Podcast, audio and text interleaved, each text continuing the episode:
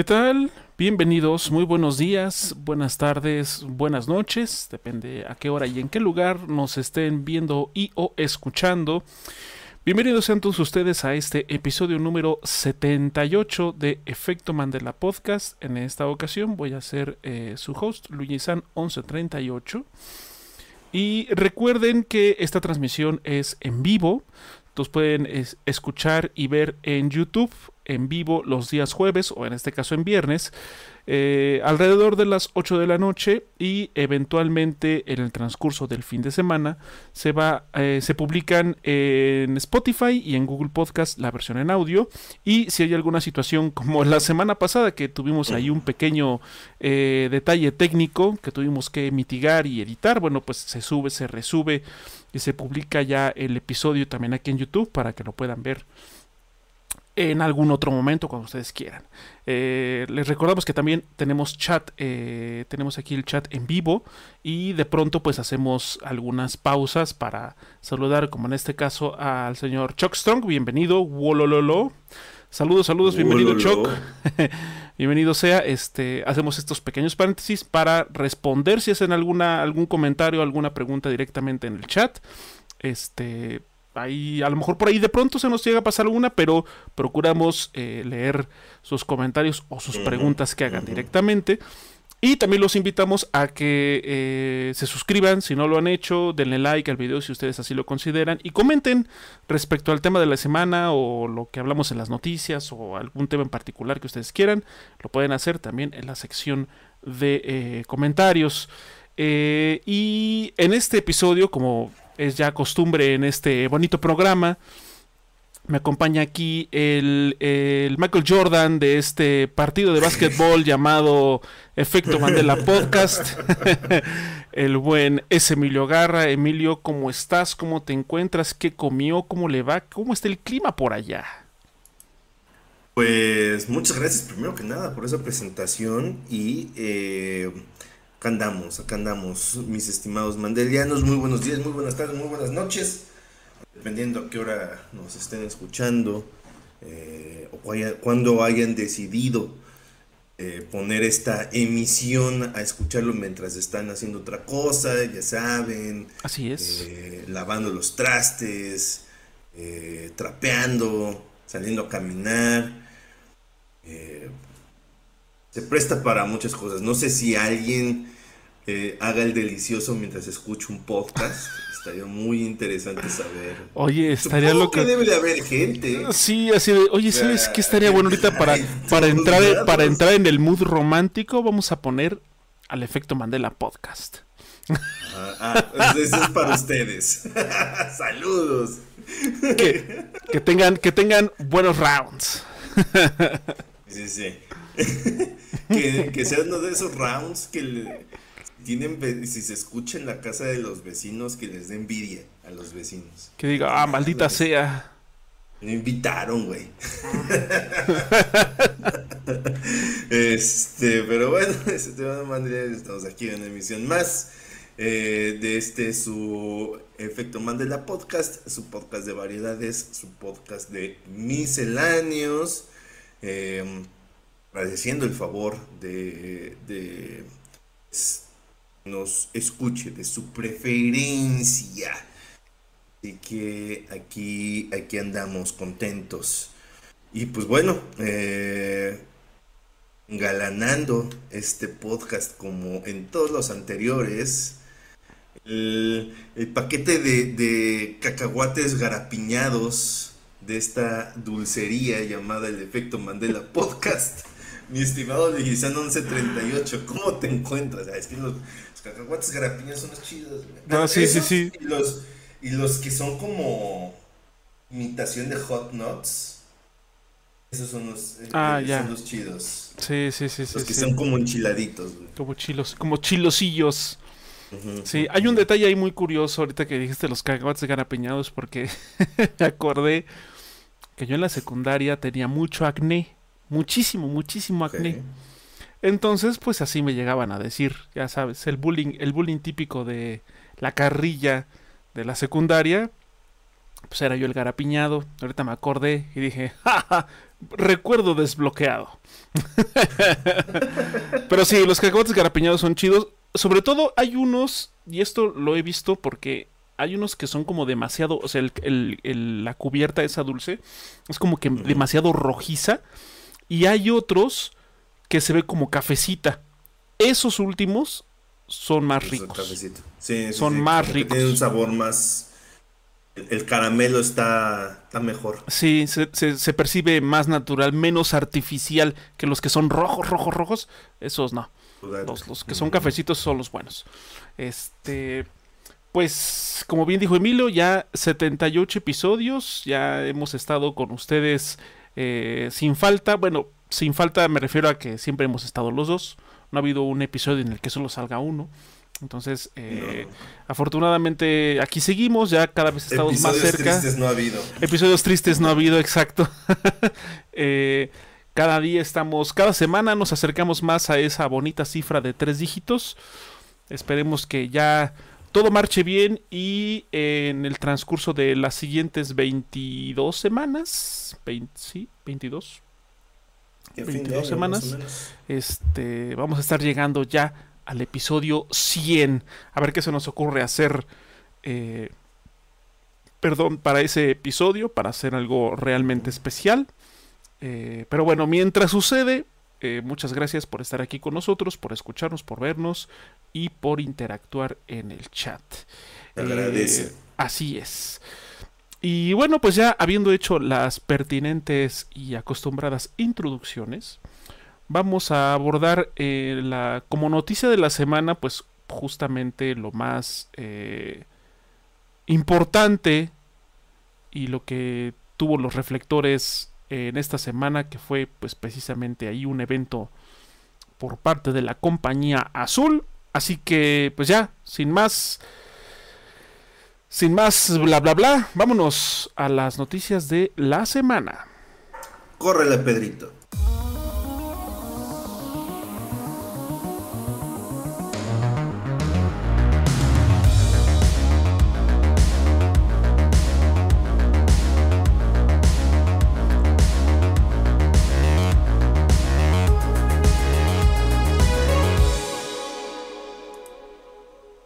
Muy bien, eh, pues antes de empezar con la noticia de la semana, aquí el buen Choc comenta que ya se acerca el tan esperado episodio especial de Final Fantasy XVI. Mi estimado Choc, con el respeto que usted se merece, eso no va a pasar.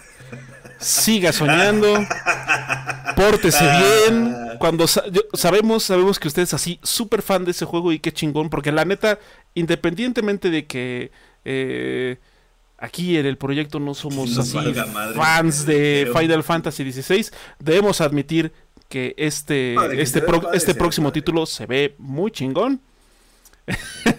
pero, eh, pero bueno, la, verdad la verdad sea dicha. Sí, la Final verdad. Fantasy se pasa derecho. Sí, Final Fantasy. Sí, sí, sí. Ahí está. Y qué bueno. Eh, pero bueno, seguramente cuando salga vamos a hacer algún comentario, vamos a hacer alguna mención al respecto. Si nos podemos ir adelantando de una vez, en efecto salió. Si salió, se ve padre, parece que no ha tenido broncas o tiene X o Y detallito técnico, lo que sea.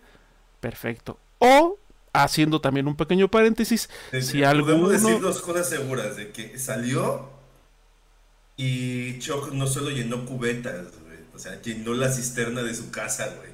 Ah, sí, claro, sí, sí, eso, eso, eso es un hecho, sin lugar a dudas. Eh, pero lo que quiero mencionar es justo, si alguien de ustedes quiere que profundicemos de alguna manera sobre el tema, pues pueden hacer la fabulantástica, el fabulantástico patrocinio, ¿verdad? Si alguno de ustedes dice, ah, yo quiero que hablen de Final Fantasy XVI, ahí les van sus copias, bueno, pues bienvenidas. Así, con el juego, hijo. así, así sí podemos torcer nuestro brazo y podemos hacer algo al respecto. Pero bueno. ¿Qué chamba? Siempre si, si nos dan un juego, pues tenemos que hablar de él. Claro, claro, claro. Pero, pero bueno, eh, ya hablando probablemente ahora sí del tema de la semana, pues básicamente fue el, showcase que presentó PlayStation hace unos días, donde pues eh, prácticamente fue casi en su totalidad un showcase de terceros, de juegos multiplataformas, que no por eso significa que esté mal, al contrario, que bueno. Y obviamente también se... Fue una, una, mezcla sana de juegos, o sea, Tier Party y, y algunos, sobre todo a mí lo que me interesa ver es de los estudios nuevos adquirió Sony a lo largo de este par de años. Este, a ver qué, qué, de qué va. Ya lo iremos mencionando. Así es. Eh, algunos títulos los vamos a mencionar como pues nada más así de se anunció y ahí está. Y en algunos íbamos a hacer algunos comentarios o apuntes específicos, dependiendo de eh, pues lo que nos haya llamado más particularmente la atención de cada uno de ellos. Eh, se empezó con un juego que se llama Fair Games, así Fair Games, tal cual, del estudio de Jade Raymond. Por fin sacó la cabeza de donde la tenía metida, porque, o sea, Jade Raymond que tiene más fama de la que debería. Mm. No entiendo por qué. Porque sí, o sea, la pegó con Assassin's Creed, pero allí en fuera no ha parado de fracasar donde va. Este, y, pues sí, ahorita este estudio Haven, este, o sea, se fue a PlayStation y le pusieron su estudio. ¿Qué pedo? Sí, con este juego que se ve que es eh, un multijugador de... Eh, tiene, tenía muchas vibras tipo este... Watch Dogs. Eh, Watch Dogs, Payday, en el aspecto multijugador. Entonces, pues bueno. Como de qué pasaría si ponemos Payday, Watch Dogs, este y, y Saints Row. Saints Row, sí, en, un juego, en, una, en una experiencia multijugador. Bueno, pues ahí está eh, lo que podría suceder. Habrá que ver más, a estar al pendiente de qué, qué más se va descubriendo de este juego. Eh, por otro lado está uno que aquí al buen Emilio sí lo hizo este, llenar un par de copetillas, que es el Helldivers 2.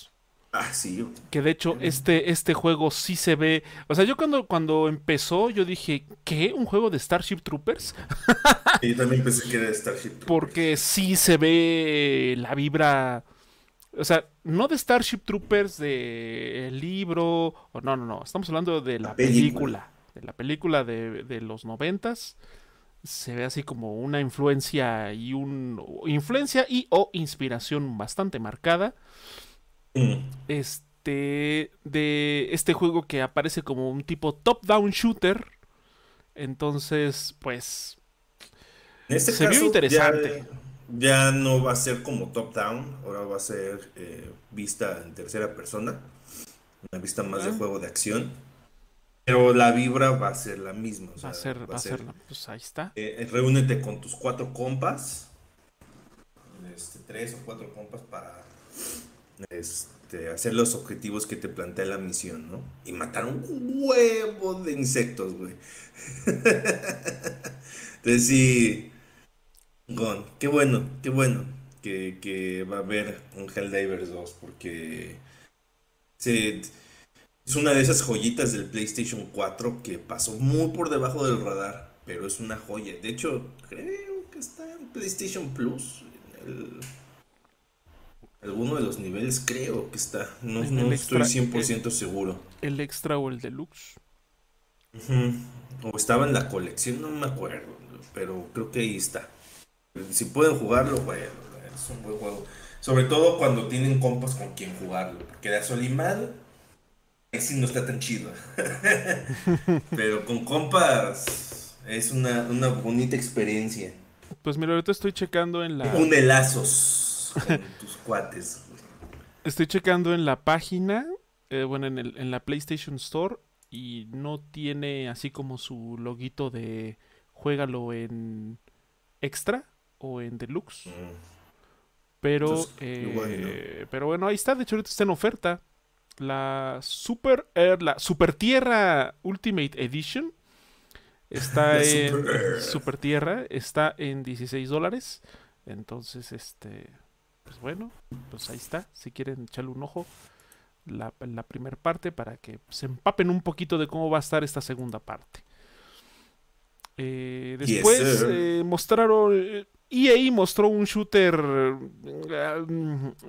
de poderes y bastante frenético el asunto. Y que se llama Immortals of Abeum. Que básicamente sí, es un shooter que combina proyectiles mágicos con hechizos y cosas locochonas y llenas de chispitas. cosas locochonas.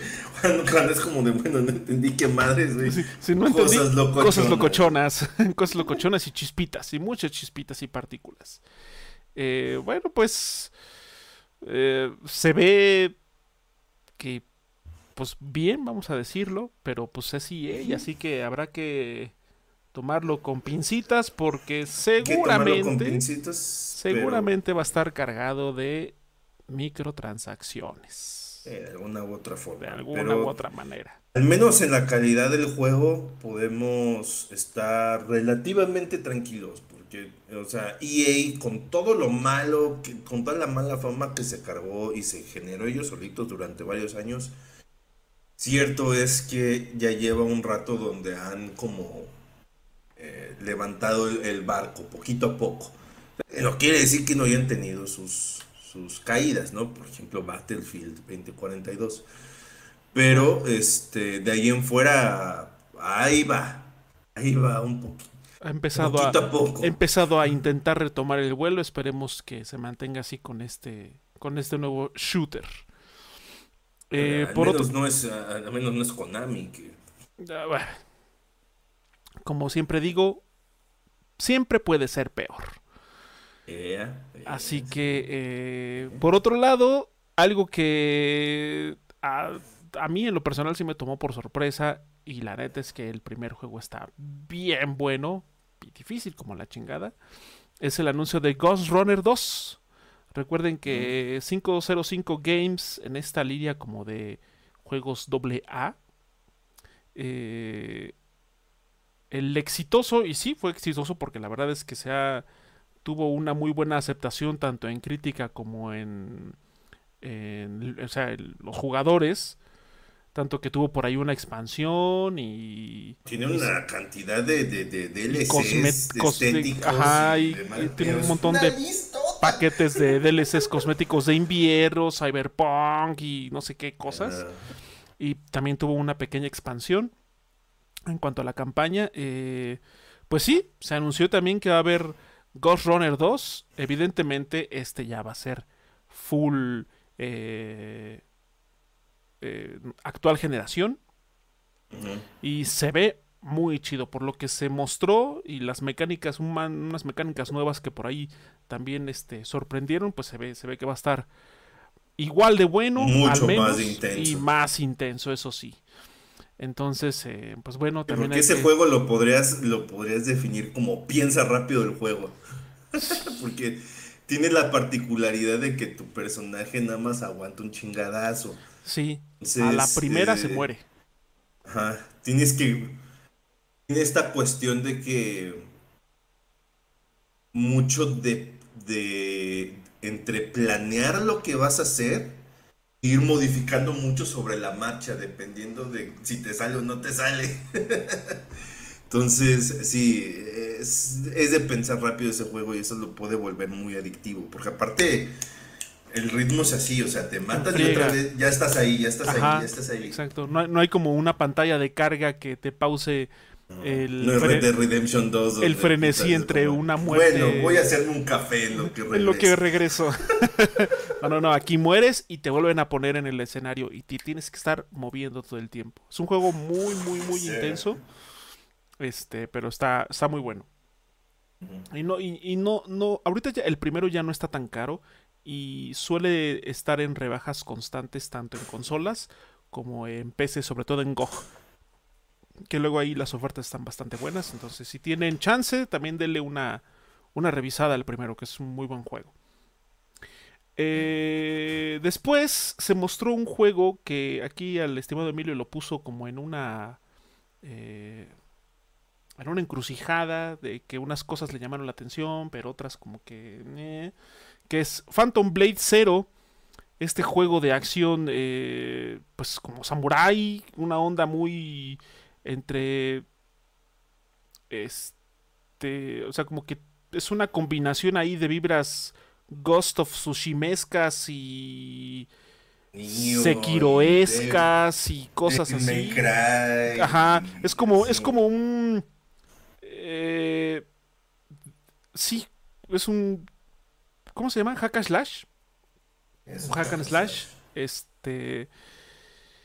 Y pues a mí en lo particular sí me llamó mucho la atención. Sobre todo por el, lo, lo que posiblemente sea gameplay. O lo que se haya mostrado poquitito de gameplay. eh, la ambientación en general. Pero acá al buen Emilio. Parece que este. Esta paleta de colores bastante apagada que se vio en todo el juego fue lo que le. Como que. Sí, o mm, sea, visualmente, siento que visualmente ese juego no está por... O sea, el combate se veía padre. Y se ve que el combate está chingón. Eso lo voy a reconocer, porque sí. Al menos la parte de gameplay se ve que va a cumplir en ese aspecto. Bueno, quién sabe, porque no ver, no creer. Muchos decíamos lo mismo de Timesia y una vez que lo pudimos jugar fue como, oh, boy, este juego está pedorro. este... En la parte estética, siento que es el juego más ñe que he visto en mi vida. Es gris el juego, solo tiene un color en todo el tiempo y es gris. La verdad a mí me, dio muchas al, al este a los Gears of War del, del Xbox 360, sobre todo los Eh, Pero ahí había dos. muchas más limitaciones de hardware. O sea, No, no, sí, sí, sí, pero digo, como eh, en general como este aspecto visual y de colores, así como muy apagado, grisáceo, eh, pero sí, o sea, a lo mejor el estilo artístico es similar, pero pues hay dos, tres, dos, dos generaciones de diferencia. Entonces, pues también ahí No, no me gustó. El, el- el combate me tiene intrigado, pero lo que me detiene es la parte visual. O sea, es como. mm, se ve feo. se ve feo, se ve. se- o sea, sí. pues... Artísticamente se ve feo, pues. En cuanto a gameplay, se ve que está chido. pero- Habrá que, habrá que esperar a ver qué más se muestra de este juego. Si por ahí sueltan alguna demo, como lo hicieron con Bolong. Pero bueno, en fin. Eh, después también tuvimos una, un juego de Giant Squid Games. Estos, este estudio creador de experiencias tan zen y visual y sonoramente bonitas como Apsu y Journey. Oh, esos, esos juegos son hermosos. Oh, sí. La verdad es que sí. Atsu son y juegos- Journey son juegos hermosos. son juegos. Esa es la definición, son juegos hermosos. Este. Pues viene otro juego igual como de exploración. Eh, que va a estar. Va a estar patinando prácticamente. Vas a usar. ¿Qué? Como una espada, ¿no? Eh, ¿Qué, qué tal si Journey pero con patinetas? este. Uno de tus viajeros de Journey era Tony Hawk. Era Tony Hawk. el Journey Hawk. Journey Hawk. Journey Hawk. Este, pues este juego que se llama Sword of the Sea, la espada del mar. Eh, se ve bonito. Sí se ve como en esta línea artística de Apsu y Journey. Entonces, este, pues podremos esperar o podemos anticipar que va a ser un juego de una calidad aceptable. Todo lo contrario de la- del ejemplo anterior. O sea, la neta, los juegos de Giant Squid, como Absu y como Journey, de gameplay no tienen nada. O sea, Sí, son súper básicos, son muy... Te mueves. Ajá. Y si acaso saltas. Sí, son, son Este, juegos muy zen. Pero artísticamente, Uf. juegos Hermosos, riquísimos. hermosos. Riquísimos. Pues, eh, bueno, pues vamos a, a ver qué más se muestra posteriormente de este juego. Y luego mostraron uno que yo la verdad nunca lo he jugado, que es el de, de Talos Principle 2. Que es como de Mm. puzzles y... Eh, de hecho, aquí se define como puzzles y filosofía. Este. eh, pues, o sea, Sure, lo, que sea que eso signifique, lo que sea que eso signifique, eh, pero bueno, tiene como esta, eh, este apartado artístico con vibras bastante como de aporte mitológico griego, Entonces, este, pues bueno, la verdad es que no mucho eso fue como de, ahí está, chido, ah, es un segundo juego, chido. Chingón. Sí, perfecto. Eh, después de los creadores de otro juego bastante simpático visualmente que es Gris, eh, van a presentar eh, un juego que se llama Neva. Así, tal cual, Neva o Niva, no sé cómo se supongo que se pronuncia Niva. Neva. Este es un juego independiente, evidentemente, con un estilo muy particular de animación y visual, como de caricatura. Eh, pues eh, la verdad es que el tráiler que mostraron está muy como que escala demasiado rápido en cuanto a tragedia.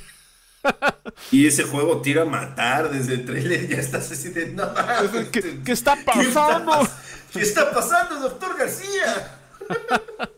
Sí, Está la verdad es que todo el mundo. empieza muy bonito, música bonita y de repente ¡pum! se muere un lobo y es como de oh, Se muere el pájaro, se muere el lobo. ah, sí, no, no, no, no.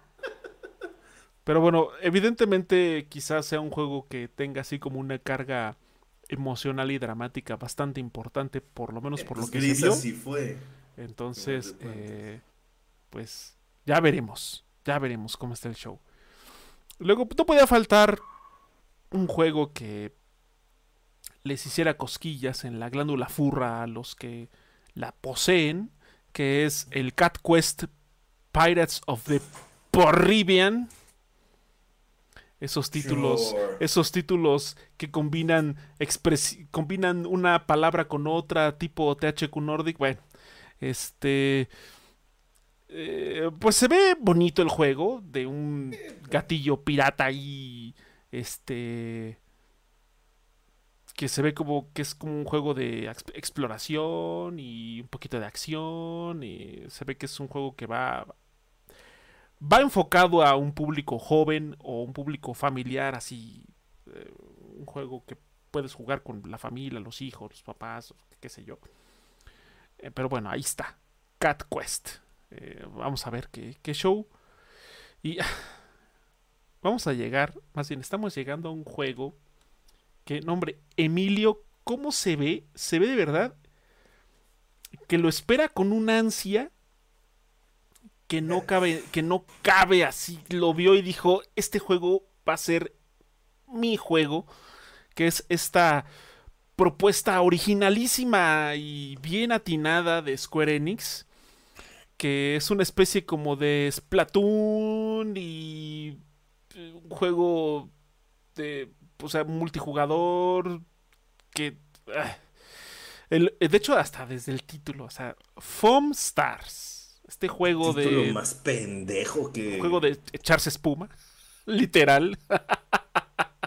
Y es que básicamente, o sea, Ay, no, no, no. copiaron todo el, el concepto de Splatoon, pero en vez de que fuera pintura es espuma, güey.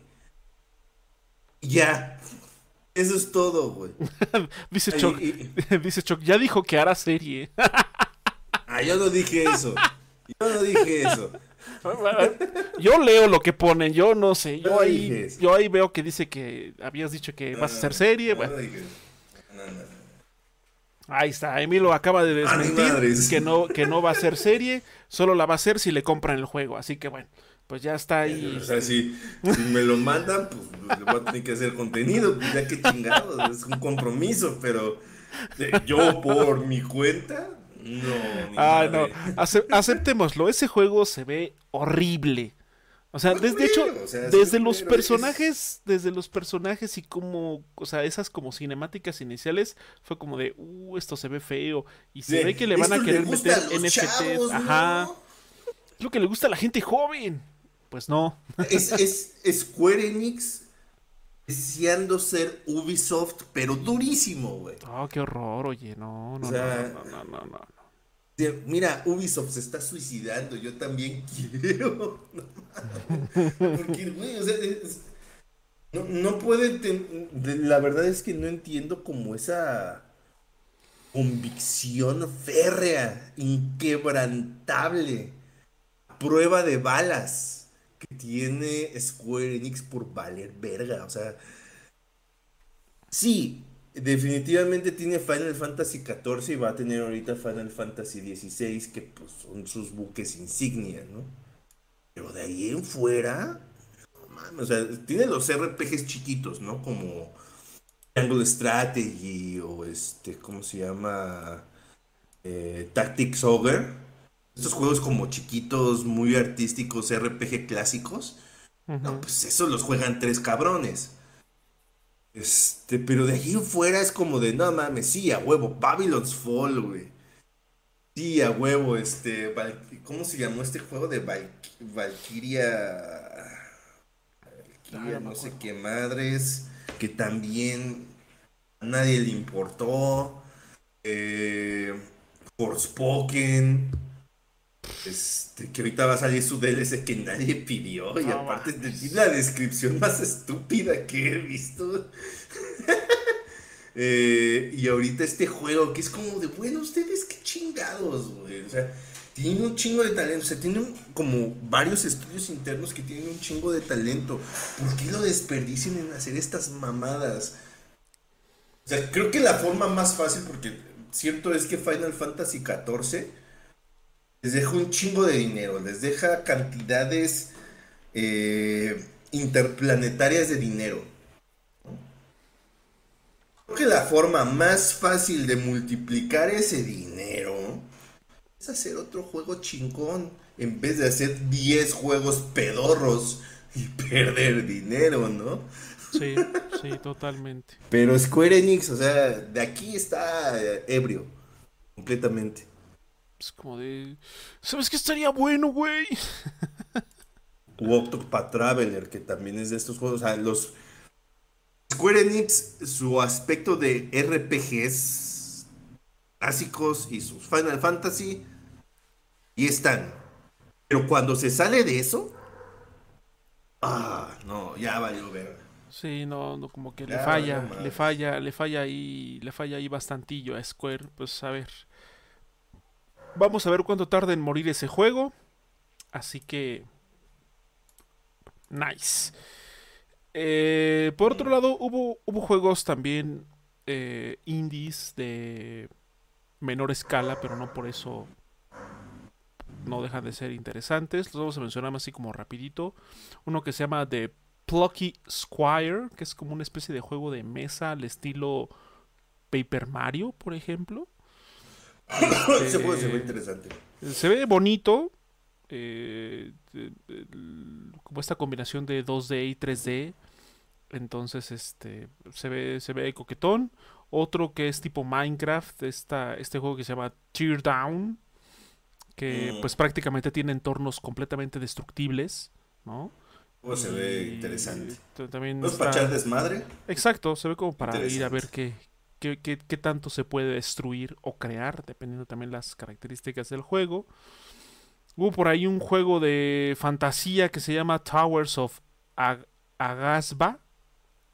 No sé cómo se pronuncie, igual ahí lo masacré horriblemente. Pero pues este se ve que es como un mundo abierto, pero... O sea, como que no se ve mucho si va a ser como meramente exploración o va a tener algo de acción o qué sé yo, pero pues ahí está, se ve vistoso, que es lo importante.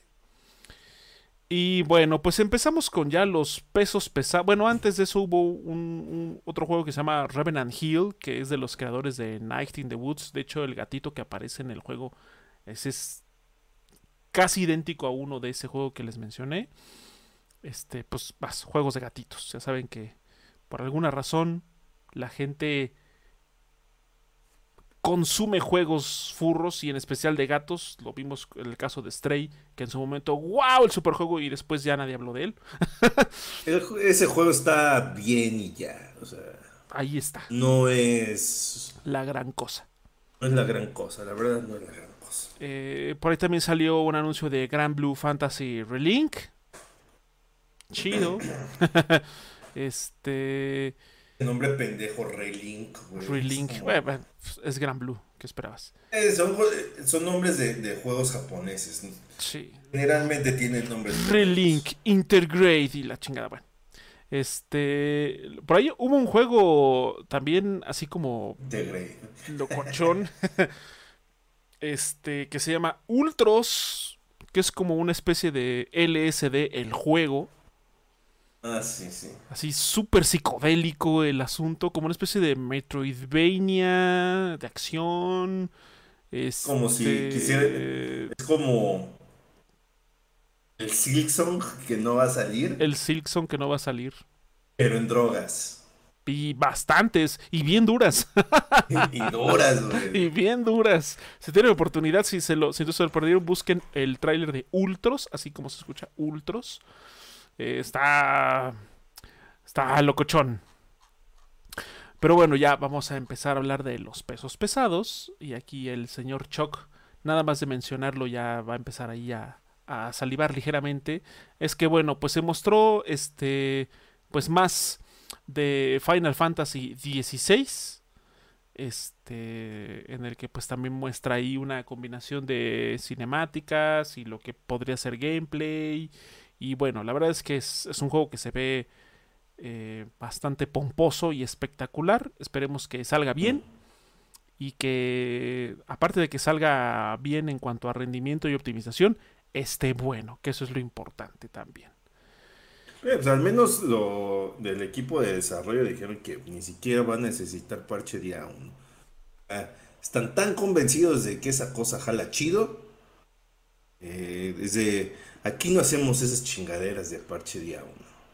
Pues es de debiluchos. Es, es, un, es una buena iniciativa, es un buen, eh, ¿cómo llamarlo? Un buen marketing al respecto de su juego.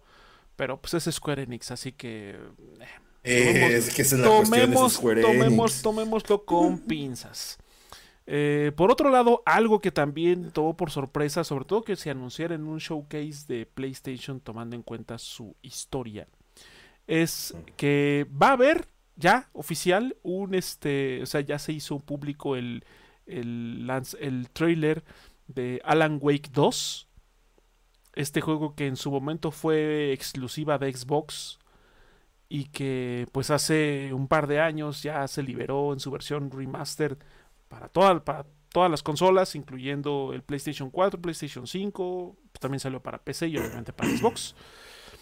Eh, que de hecho de este hay fecha. Este sí se, se, lanzó a decir, ¿saben qué? 17 de octubre. Que eh. como puede que mm. salga en esa fecha, como puede que vaya a tener algún retraso de meses o salga hasta el 2024. Pero de momento, la fecha de lanzamiento es el 17 de octubre. Eh, lo que se mostró está como locochón. Se ve. la onda de Alan Wake. no sabe realmente qué es lo que está pasando. Sí, una combinación como de cosas de la realidad y planos existenciales y. Cultos. Y la, la, mecánica de la linterna también parece que sigue estando ahí. Entonces, eh, pues bueno, ahí está Alan Wake 2. Ya tiene fecha. Yo siento, yo siento que salió en este showcase de PlayStation porque recordemos que. Eh, Remedy ya es de Epic, parte como de esta eh, de este paraguas llamado Epic Games y Epic Games tiene muchos es, de hecho PlayStation es eh, accionista de, eh, de, Epic Games tiene tratos comerciales con ellos muchos tratos comerciales con ellos. Tiene ahí una parte de sus acciones entonces por ahí se puede ver por qué por algo también siempre las chingaderas de Fortnite siempre las anuncian en PlayStation. utilizando PlayStation de, eh, ¿cómo se llama? Sí, como la plataforma. como la plataforma. Y de hecho, algo muy curioso. Nunca te este dicen, no, sí, en el Switch, güey. algo muy curioso de este, de este juego es que en su versión de PC solo va a estar en la Epic Games. No se mencionó, no se mencionó que fuera a estar a Steam. O sea, es obvio, es un juego que pues su plataforma, eh, bueno, que Epic está ahí pues también Pero, pues, involucrado. quizá en algún momento, quizá en algún momento, o sea, a lo mejor de lanzamiento solo va a estar reservado para la Epic Games. Quizá posteriormente ya también lo, lo puedas este, adquirir en Steam. Pero va, va, va, a lo mejor va a tener estos como tratos de exclusividad temporal en el caso de, la, de los launchers de PC. O sea que va a estar de lanzamiento solo en la Epic Store y posiblemente meses o quién sabe cuánto tiempo después vaya a estar también en, Steam. Ojalá que sea el caso. Eh, nos, quejamos mucho de la guerra de consolas, pero también entre Epic y Steam se tienen un desmadrito similar, ¿eh? Que así no se habla. La guerra, la guerra este civil de PC entre la Epic Games y Steam, que bueno. La guerra de los launchers. La guerra de los es que es que sí, güey, en PC es un mar de launchers, o sea, está Steam, el launcher de Epic, el launcher de GOG, el launcher de Rockstar, el launcher de EA, el launcher de Ubisoft. ¡No mames! Nada más quiero jugar. Y luego lo peor por lo menos me ha pasado en juegos que he redimido o que de esos que han regalado en la, en la Epic o por ahí alguno que he comprado en ofertas bastante atractivas en la Epic en la Epic Store. Si son juegos de Ubisoft, o sea, lo compras ahí o lo, lo regalan ahí, lo instalas, pero al querer abrirlo, ah, tienes que instalarte el launcher de Ubisoft para que desde ahí lo puedas correr. Cuando regalaron GTA V, Ah, lo instalas desde el Epic Store. Ah, pero ¿qué crees? ¿Quieres jugarlo? Pues descárgate el launcher de Rockstar, enlaza tu cuenta de Epic al launcher de Rockstar y lo vas a poder jugar desde el launcher de Rockstar.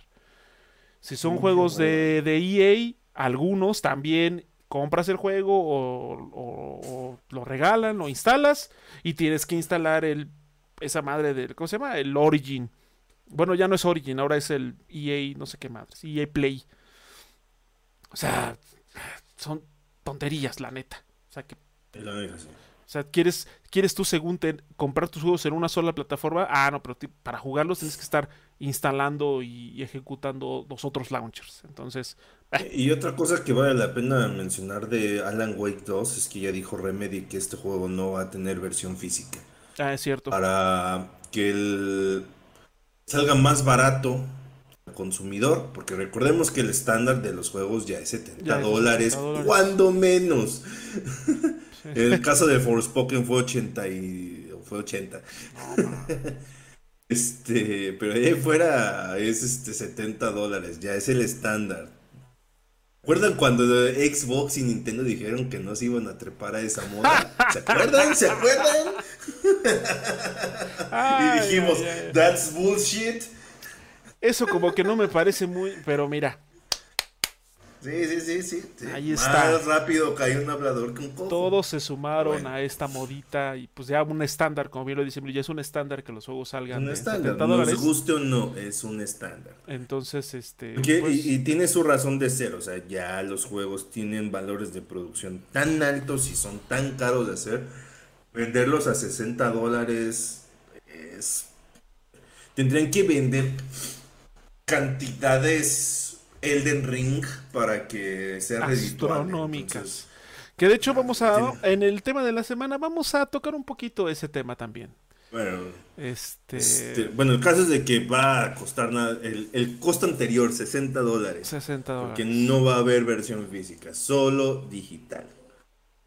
Tiene sus puntos buenos, sus puntos malos, ya hemos hablado de eso. Si, si, usted, si usted es de los que colecciona juegos físicos y dice, ah, tengo Alan Wake en el 360 y tengo Alan Wake Remaster físico, voy a tener Alan Wake 2 físico. Mire, lo lamento. Bien pelada la cotorra, no se va a poder. Es una pena, pero pues así es como eh, se, está, por lo menos hasta ahorita, como lo tiene claro Remedy con el lanzamiento de Alan Wake 2, solo en formato digital. No lo veo mal, o sea, a final de cuentas con esto pueden tener, bajitas a la, eh, bajita la mano, pueden tener un poquito más tiempo de, eh, ¿cómo se llama?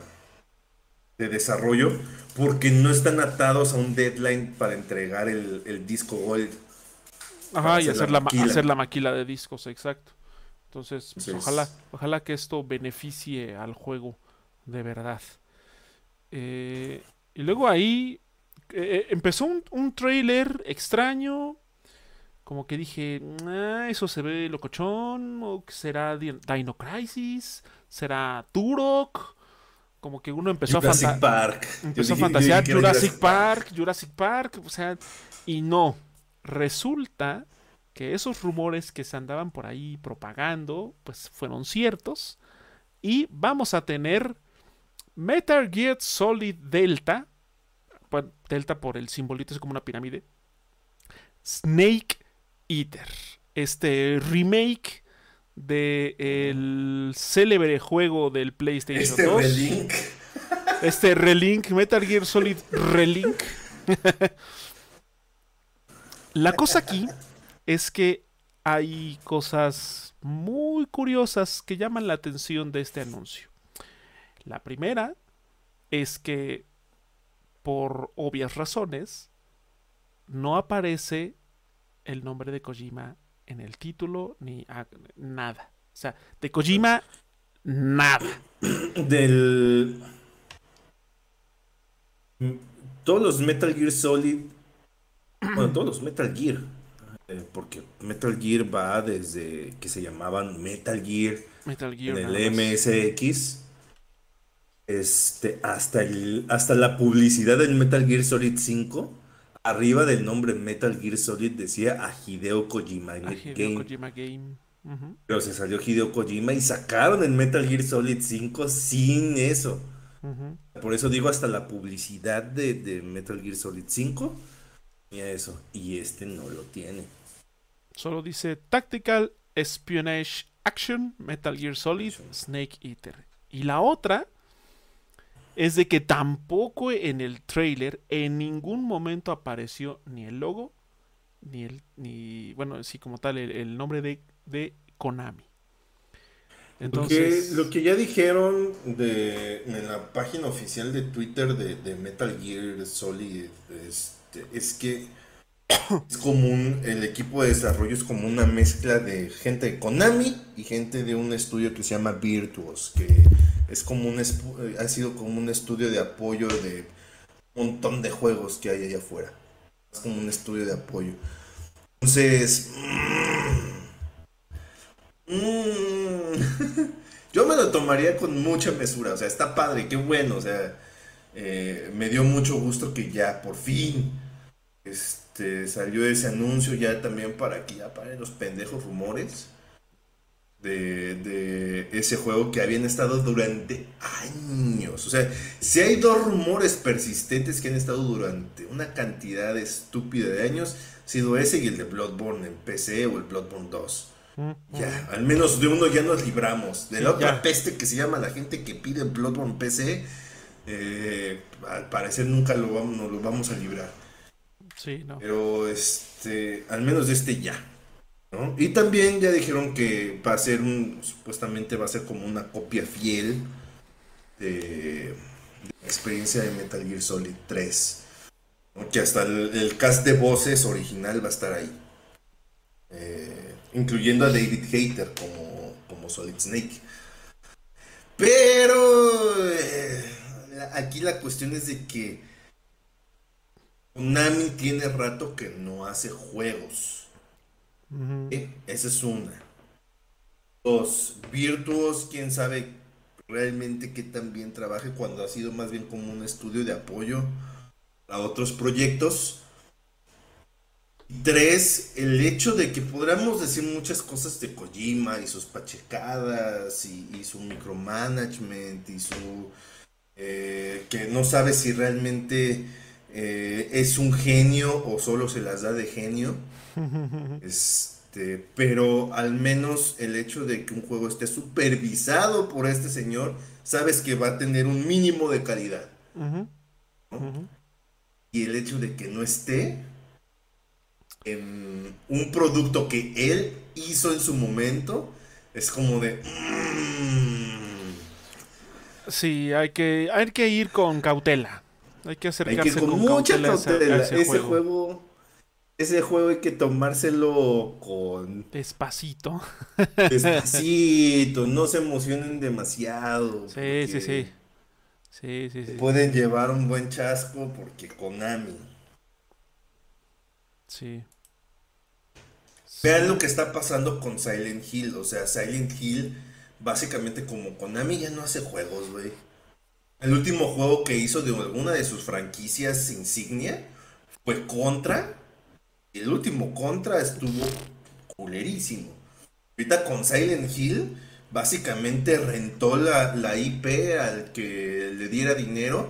Y hay como seis proyectos de Silent Hill que solo uno sabemos que sí tiene que ver con Silent Hill, que es el remake del 2. Los demás es porque eso le gusta a los chavos. Es expansión del lore. Incluyendo un Silent Hill que ni siquiera está ambientado en el pueblo de Silent Hill. Solo le pusieron Silent Hill porque el nombre vende, o sea. Eh. Entonces sí, tómenselo con mucha calma, por favor.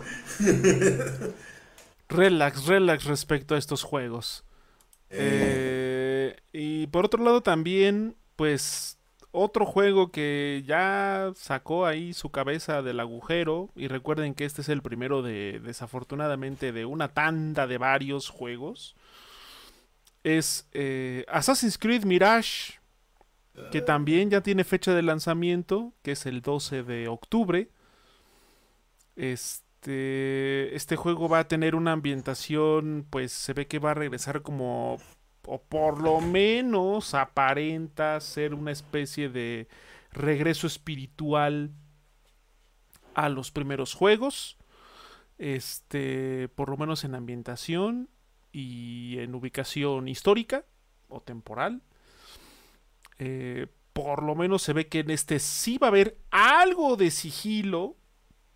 Porque si usted no lo sabe, o para que usted recuerde, que Assassin's Creed sí es un juego de acción, pero también es un juego donde originalmente eh, imperaba el sigilo. El, ser escurridizo, silencioso, meticuloso. Que bueno, Valhalla, los vikingos de eso no tienen nada. Este. Pues es que se supone que mucho como del. El credo de, de los asesinos es ese como esa, eh, la mano que mece la cuna desde la oscuridad. Exacto, exacto. No ser un bárbaro que ataca pueblos, güey. Ah, pero, pues, eh, ahí está. El 12 de octubre va a salir Assassin's Creed Mirage. Ya se puede, de hecho, preordenar en algunas, en algunos portales. Entonces, este, pues ahí está. Y algo que, no, no, estuvo presente en el, en el showcase, pero sí ha, sí ha sonado a través de los de, algunos medios y algunos portales oficiales de, Ubisoft, es que ¿se acuerdan que había un remake del juego de las arenas del tiempo de Príncipe de Persia?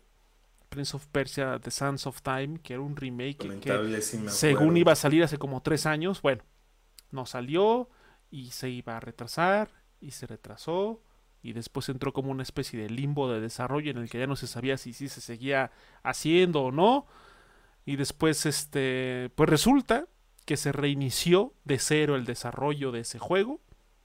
Casi casi de se lo quitaron el estudio de Ubisoft que estaba en la India no ajá. Sí sí sí creo que sí.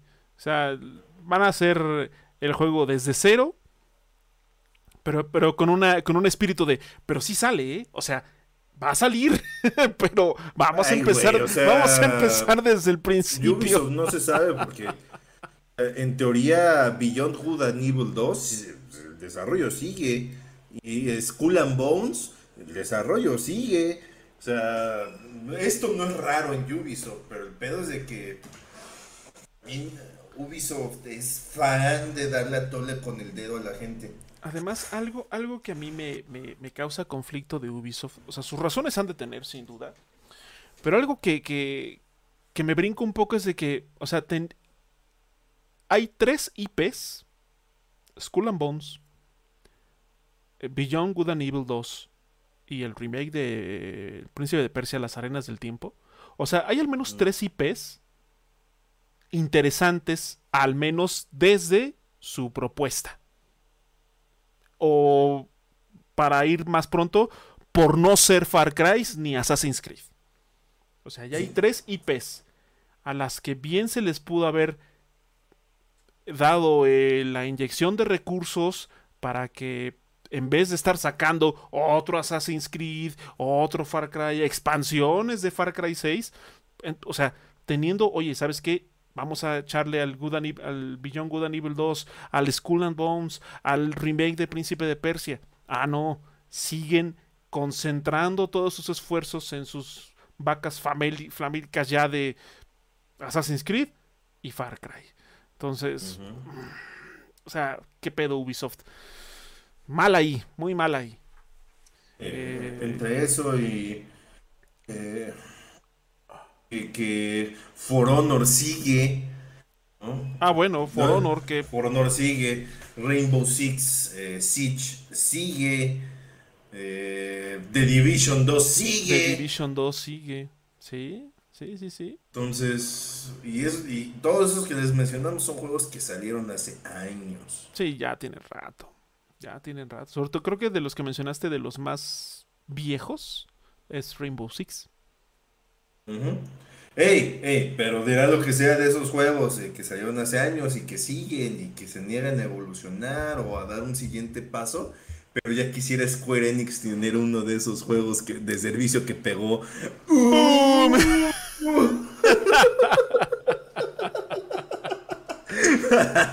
La verdad, la, verdad, la verdad, sí, sí, sí. O sea, serán muy repetitivos y serán, tendrán así una identidad bastante diluida, pero siguen siendo exitosos a su manera. Siguen teniendo eh, una muy eh, respetable comunidad de jugadores que lo siguen jugando. Eh, hay, hay, hasta torneos, por ejemplo, en, en Rainbow Six o sea, ya apartados ya como a nivel profesional de, ese juego. eSports. De eSports. Este, y, Square Enix, bueno. Va. Va a ver si lanzando espuma lo, la va a lograr, pero bueno. Eh, el niño es el niño tullido que está en la, en la banca viendo cómo los demás sí pueden jugar. algún día, entrenador, algún día. Tal cual. bueno, eh, pues salió, salió un trailer eh, de Street Fighter 6. Creo que tampoco hay mucho que decir al respecto. Ya ha habido este. Ah, pues ese juego ya. Ha habido betas ya hoy salió, ¿no? jugar. Sí, creo que ya está. Sí, eh, no. De hecho, hoy salió. Dice que se lanzará el 2 de junio. Ah, ok. El 2 La próxima semana. O sea, pero supongo que ya muchos, eh, prensa, algunos este, sitios o páginas o canales especializados, pues ya supongo que ya han de tener acceso a alguna copia con anticipación para hacer contenido y demás. Pero bueno, eh, para los mortales. Se ve que Street Fighter 6, o sea, salvo cosas como del netcode, de la parte online, ve que ese juego ya también ya llevaba rato que ya estaba listo. Sí, ya está bastante pulidón. Pues este. Pues ya, sale el 2 de junio para PlayStation 5, PlayStation 4 y Xbox Series. Eh, pues qué bueno. Que ya por fin va a salir el sucesor del archi contra conocido y, e infamemente celebrado Street Fighter 5 pues ahí está. Al final, por más que se quejen, al final le fue bien. No, no, sí, digo, por eso es infamemente conocido. Empezó muy mal, pero ya su última su último relanzamiento ya estuvo eh, ya, competente y bastante bueno. Entonces, este, pues ya, aquí está el siguiente paso de la serie de Street Fighter. Eh, por ahí también se coló un juego que se llama Tower of Fantasy, que es como un juego de monas chinas, ya saben. Eh, Animu, gacha, Animu, gacha, Cyberpunk, Locochón. sí, sigamos adelante. Eh, otro que también así como es Five Nights at Freddy's Help Wanted 2. Estos juegos que por alguna razón conectaron con una audiencia muy joven.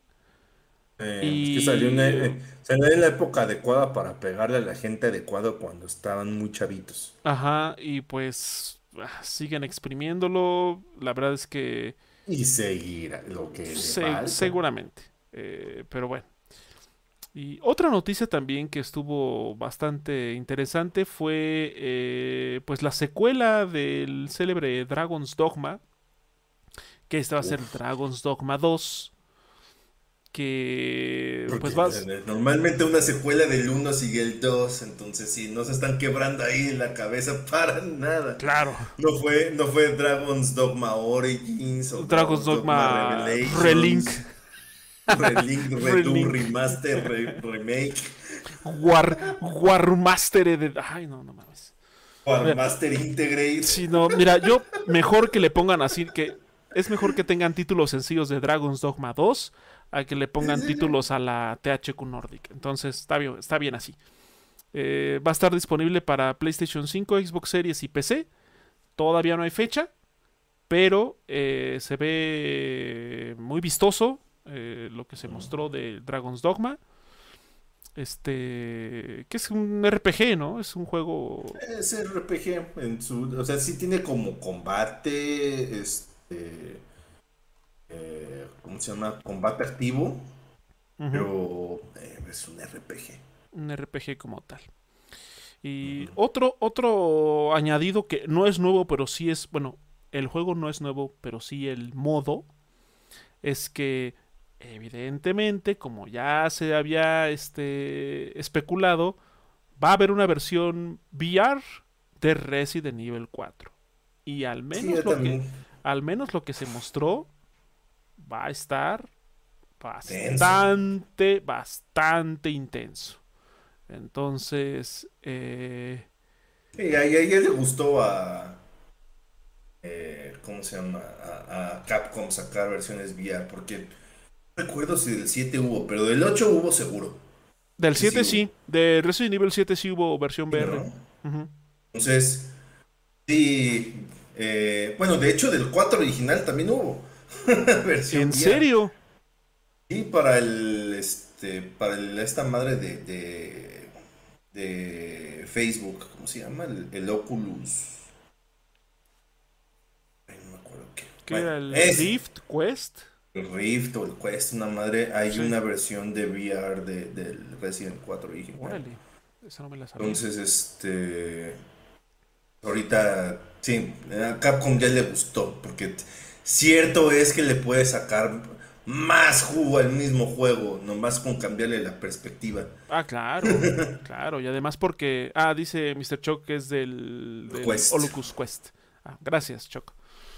Este, pues sí, o sea, evidentemente. Y además porque en este caso en particular, no nada más es el modo de juego, es el aparato, o sea, el, módulo de VR de PlayStation que no es barato. Entonces, este, pues bueno, va a haber versión VR de Resident Evil 4, chingón. Eh, hubo un anuncio por ahí bastante cortito y fue como de, ah, ok, de un juego que se llama Concord, este, de un estudio que, eh, se llama Firewalk. Que fue el último estudio que adquirió PlayStation hace poco. Firewalk Studios. Eh, parece ser que va a ser un juego triple A. O sea, es un teaser de un juego triple A, un shooter, pero pues lo único que se mostró fue una nave y lucecitas. Y, y ya. Va a mm. llegar a PlayStation 5 y con un eventual lanzamiento en PC hasta el 2024. Entonces, pues, sigan esperando. Eh, pues va a haber otra, también se anunció que va a haber otra expansión de Destiny 2. Eh, la forma final, de Final... Ah, la forma final. este... Que de hecho forma parte del desenlace de la saga de la luz y la oscuridad. O sea, imagínense, este juego ya es tan enorme con tantas expansiones y tantas no sé qué cosas que ahora hasta dice desenlace final de la saga de la luz y la oscuridad. bueno, se escucha muy Destiny el nombre. Eh, es que van a la... Mientras siga habiendo gente en esa madre, lo van a seguir alargando. Sí, sí, sí. alguna forma van a encontrar para seguirlo alargando. Y hablando de Bungie, también este de se anunció un bueno, se mostró un teaser de un juego que se llama Marathon, que de hecho se, se, menciona que es un remake de un juego propio de Bungie desarrollado en los 90 para Mac, antes de dar el salto con PlayStation y Halo. Este. Entonces eh, va a ser como una actualización bastante importante de esta propiedad. Eh, ah, se piensa que puede ser una especie de shooter táctico pero pues hasta ahorita solo es un teaser muy visual. Con muy, un nombre muy, pendejo. Con un nombre que francamente pues no llama la atención. Así que pues bueno. Y por último, pero y aparte se va a hacer, eh, eh, eh, hay que marcar una situación con ese juego de que si bien Bungie ya es un estudio de PlayStation, va a ese juego va a ser multiplataforma. O sea, va a salir en todos lados. Sí, en PC y en, en PC y en los Xbox. Es lo normal. Sí, pues ya, es, ya común que son pocos los juegos que salen en todos lados, incluyendo al Switch.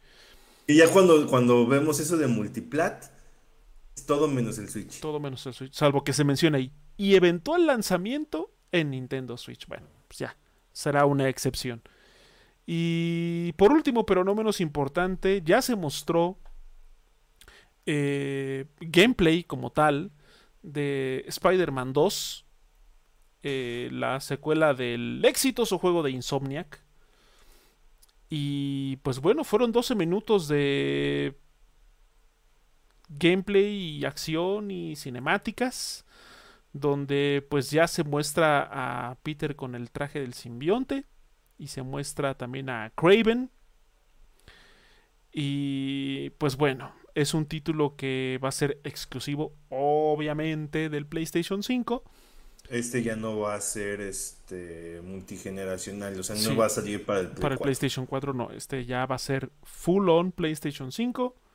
Va a llegar este año, supuestamente, pero aún no hay fecha. Y dice que va a salir para pues, este, la época de otoño del de, fin de año. O sea, va a ser el juego que va a salir finales de octubre, principios de noviembre. PlayStation. Y Entonces, eh, pues bueno, se ve, se ve bueno el juego, se ve muy en la línea, muy, muy este derivativo del Spider-Man del primer Spider-Man, que no está mal, o sea, se ve chido.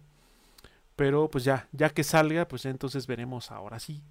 Algo que, llamó mucho la atención es este desplazamiento todavía más rápido, porque lo que dicen es que ahorita como ya no están atados a un hardware anterior como el PlayStation 4, es que le pueden sacar todo el jugo a el SSD, pueden hacer desplazamientos más rápido, por eso básicamente ya puedes volar es un desplazamiento todavía más rápido este, entre secciones. Entonces eso está chido, qué bueno.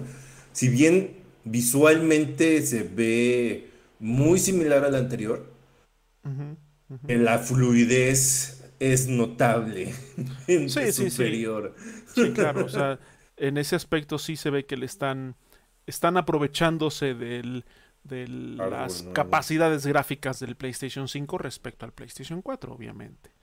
Así, que, pues bueno, eso, esos, fue, esos fueron los anuncios que se hicieron en el showcase, que no estuvo mal, estuvo bien, estuvo bastante equilibrado. Estuvo, estuvo, bien, pero no hubo nada que dijeras.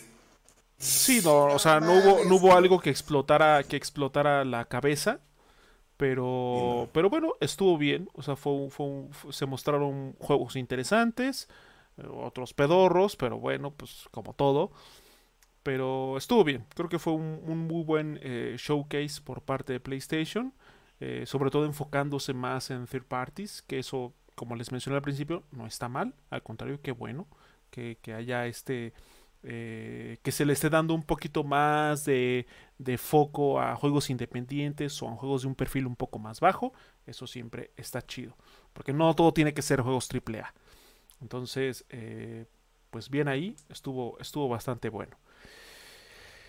Y bueno. O sea, vimos mucho Tier Party, pero también vimos mucho de estudio interno. Al final de cuentas ya vimos que está haciendo Haven, ya vimos que está haciendo Firewalk, ya vimos, pues bueno, Insomniac, Bungie, este... No estoy seguro si Arrowhead, que es el de Helldivers 2, es interno. No estoy seguro, pero puede ser. Que Helldivers nada más está en PlayStation, creo que en PC. Sí, en PC sí está. En PC sí. No, estoy 100% seguro. Sí, sí, lo he visto en PC. Para PC sí. Eh, pero bueno, eso fue lo que se mostró en el pasado showcase de PlayStation. Pues ahí hagan sus quinielas, sus apuestas. Coméntenos en la sección de comentarios justamente, pues cuáles juegos les llamaron la atención, cuáles creen que están pedorros aparte del evidente Foam Stars. Este, qué juegos, a, qué juegos les tienen eh, pues cierta anticipación, qué juegos le tienen algún rechazo por alguna u otra cosa. Por favor, siéntanse con la total libertad de compartirlo en la sección de comentarios. Eh, ya saben, aquí en la parte de abajo, en la, abajo del video de YouTube. Y bueno, pues vamos ya a hablar del tema de la semana. El tema de la semana no es tan amplio, pero creo que es importante, sobre todo por lo que se ha venido, eh, lo que ha venido sucediendo en la industria a lo largo de los pasados meses, que es algo desafortunadamente negativo.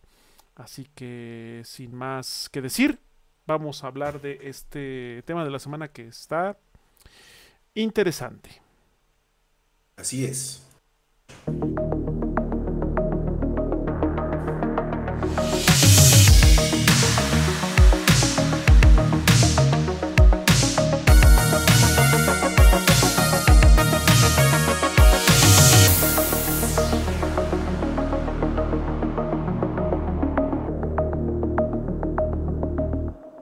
Muy bien, pues eh, como comentamos hace un momento, en los pasados meses, en los últimos meses, prácticamente estos seis meses anteriores, esta primera mitad de año, eh, ha habido una situación bastante peculiar en la industria del videojuego, sobre todo en los lanzamientos. Y estamos hablando de lanzamientos de juegos AAA, de juegos importantes.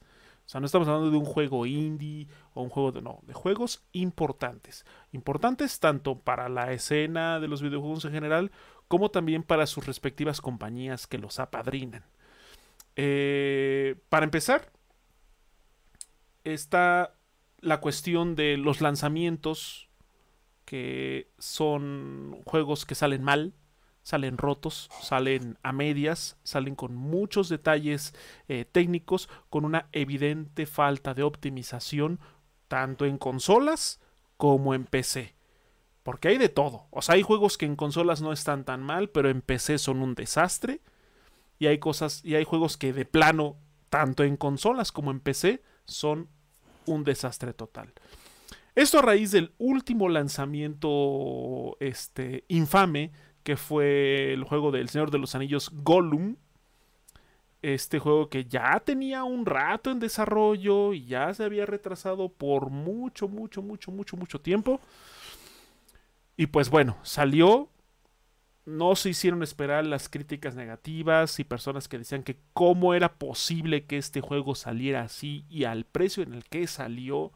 Porque recuerden que ahora los juegos cuestan 70 dólares. Entonces, un juego de 70 dólares que salió mal y mal en todos lados. No nada más en consolas o no nada más en PC, en todos lados. De hecho, estaba comentando con Emilio antes de, en la previa al episodio, que estaba viendo yo un video de un tipo que estaba haciendo pruebas en, los Xbox, tanto el X como el, el X como el S. Y tiene este juego, el, ya saben, el modo calidad y el modo rendimiento. obviamente el modo rendimiento sacrifica un poco la calidad para darte una mayor cantidad de cuadros por segundo. Bueno, pues este juego es bastante errático con los cuadros este, por segundo en el modo rendimiento, a pesar de que sí se ve muy feo, o sea, visualmente sí le baja muchísimo la calidad. Es como, eh, eso estira mucho el concepto de modo calidad, realmente calidad está ausente. Sí, sí, no, o sea, es fatal.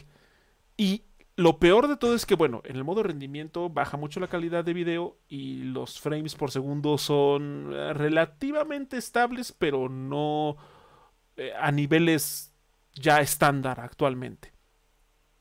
Y lo peor es de que si lo ponen en modo calidad, el juego tiene unos bajones hasta de 15 FPS. O sea, injugable realmente en algunas partes. Y también visualmente no es que digas, bueno, son 15 cuadros, pero se ve espectacular. No, o sea, visualmente también es un juego que se ve muy, muy feo. Y lo peor es de que esos bajones, eh, por lo menos en lo que se vio en este video, se dan en entornos muy cerrados. O sea, fuera en un entorno donde se te abre un mundo gigantesco, bueno, puedes de alguna manera entenderlo o se pueden justificar. Pero estamos hablando de cuevas, de túneles, de lugares muy cerrados. A 3 le pasaba de esos, esos bajones de frame rate pero es un mundo gigantesco. Gigantesco, sí, sí, sí. y, igual, por ejemplo, el lanzamiento, o sea, cuando Elden Ring salió, la versión de PC era horrible, tenía muchísimos problemas. Pero bueno, se fue, se parchó, el juego sí tenía problemas, pero tampoco era injugable. Gollum salió horrible está mal. O sea, en el modo calidad no se puede jugar. Realmente no se puede jugar. Y eh, no solo eso, o sea, no solo quedó en lanzarlo a precio completo y que estuviera roto, sino que todavía hacen un anuncio oficial disculpándose por haberles vendido un juego sin terminar, un juego mal optimizado en 70 dólares con la promesa de que iban a lanzar parches para mejorarlo. Uno puede decir, bueno, están aceptando que se equivocaron, sí, pero desafortunadamente esto, a ese tipo de precios, y viniendo de una, de una compañía como Warner, o sea, no estamos hablando de un estudio pequeño, un estudio independiente, no, estamos hablando de un estudio con una buena lana. Con mucha Con muchos recursos que saque un juego así y todavía tenga el descaro de decir, no, pues discúlpenos por venderles un juego horrible, pero lo vamos a arreglar. Es, se vuelve una bonita costumbre. y eso es lo peor, que no es la primera vez. Ya se está empezando a generar como una especie de costumbre. Que si sale un juego roto, que si sale un juego mal, no tardan en sacar un, un deja eso. de que ah, lo peor del caso es de que ya se está volviendo una bonita costumbre que el juego salga roto y que salgan a los developers a decir ay discúlpenos estamos muy decepcionados por el estado en que salió el juego pero prometemos trabajar para arreglarlo y es como de también hay que analizarlo caso por caso porque no siempre aplica igual. O sea eh,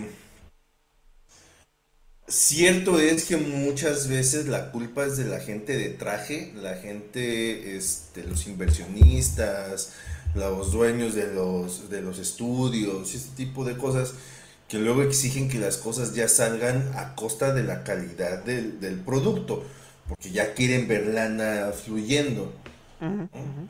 Eso, muchas veces ese es el caso, pero en el caso este de Gollum, el juego se retrasó como 500 mil años.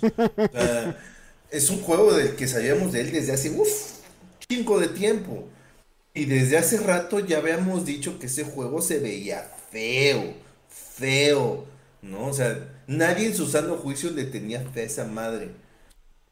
Y con todos los retrasos, salió y salió roto. Es Así que mucha culpa de la gente de traje esta vez no hubo. O sea, al final de cuentas lo retrasaron. Fue más bien incompetencia del equipo de desarrollo en este caso. Y siento que estos casos de juegos rotos, o sea, siempre han existido, banda. La cuestión es de que luego solemos romantizar las épocas anteriores De que, por ejemplo, había juegos de, la época del Super Nintendo, de Nintendo 64 o, o anterior, a veces te podía salir el juego mal y si te salía mal ya te jodiste.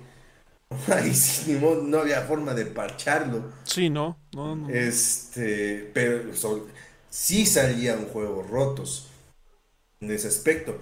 Pero a partir de que sucedió el Cyberpunk, el incidente Cyberpunk, siento que le estamos poniendo eh, la lupa más de cerca a, a los lanzamientos de los juegos porque precisamente no queremos que se repita.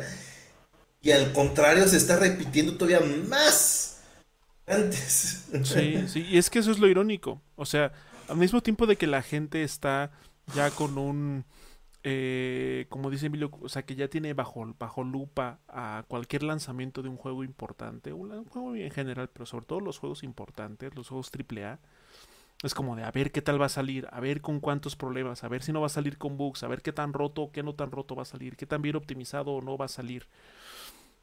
Y a pesar de eso, y a pesar de lo que le pasó a, a, a Cyberpunk 2077, que sí fue como una cachetada a toda la industria de, a ver, más te vale que retrases un juego que todavía no está terminado a que lo lances así a medios chiles, porque ya ves lo que te va a pasar, ¿no?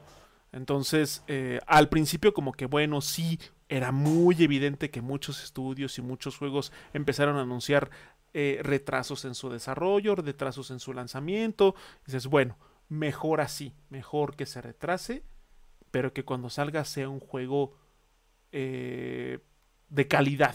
En- o sea, no solo calidad artística y de gameplay, sino calidad de optimización, que se pueda jugar, que pueda ser disfrutable. Pero ¿qué pasa? Que empiezan otra vez, poco a poco, a lanzar juegos rotos, juegos que tienen algún problema, ya sea en consolas, en PC o en todos lados.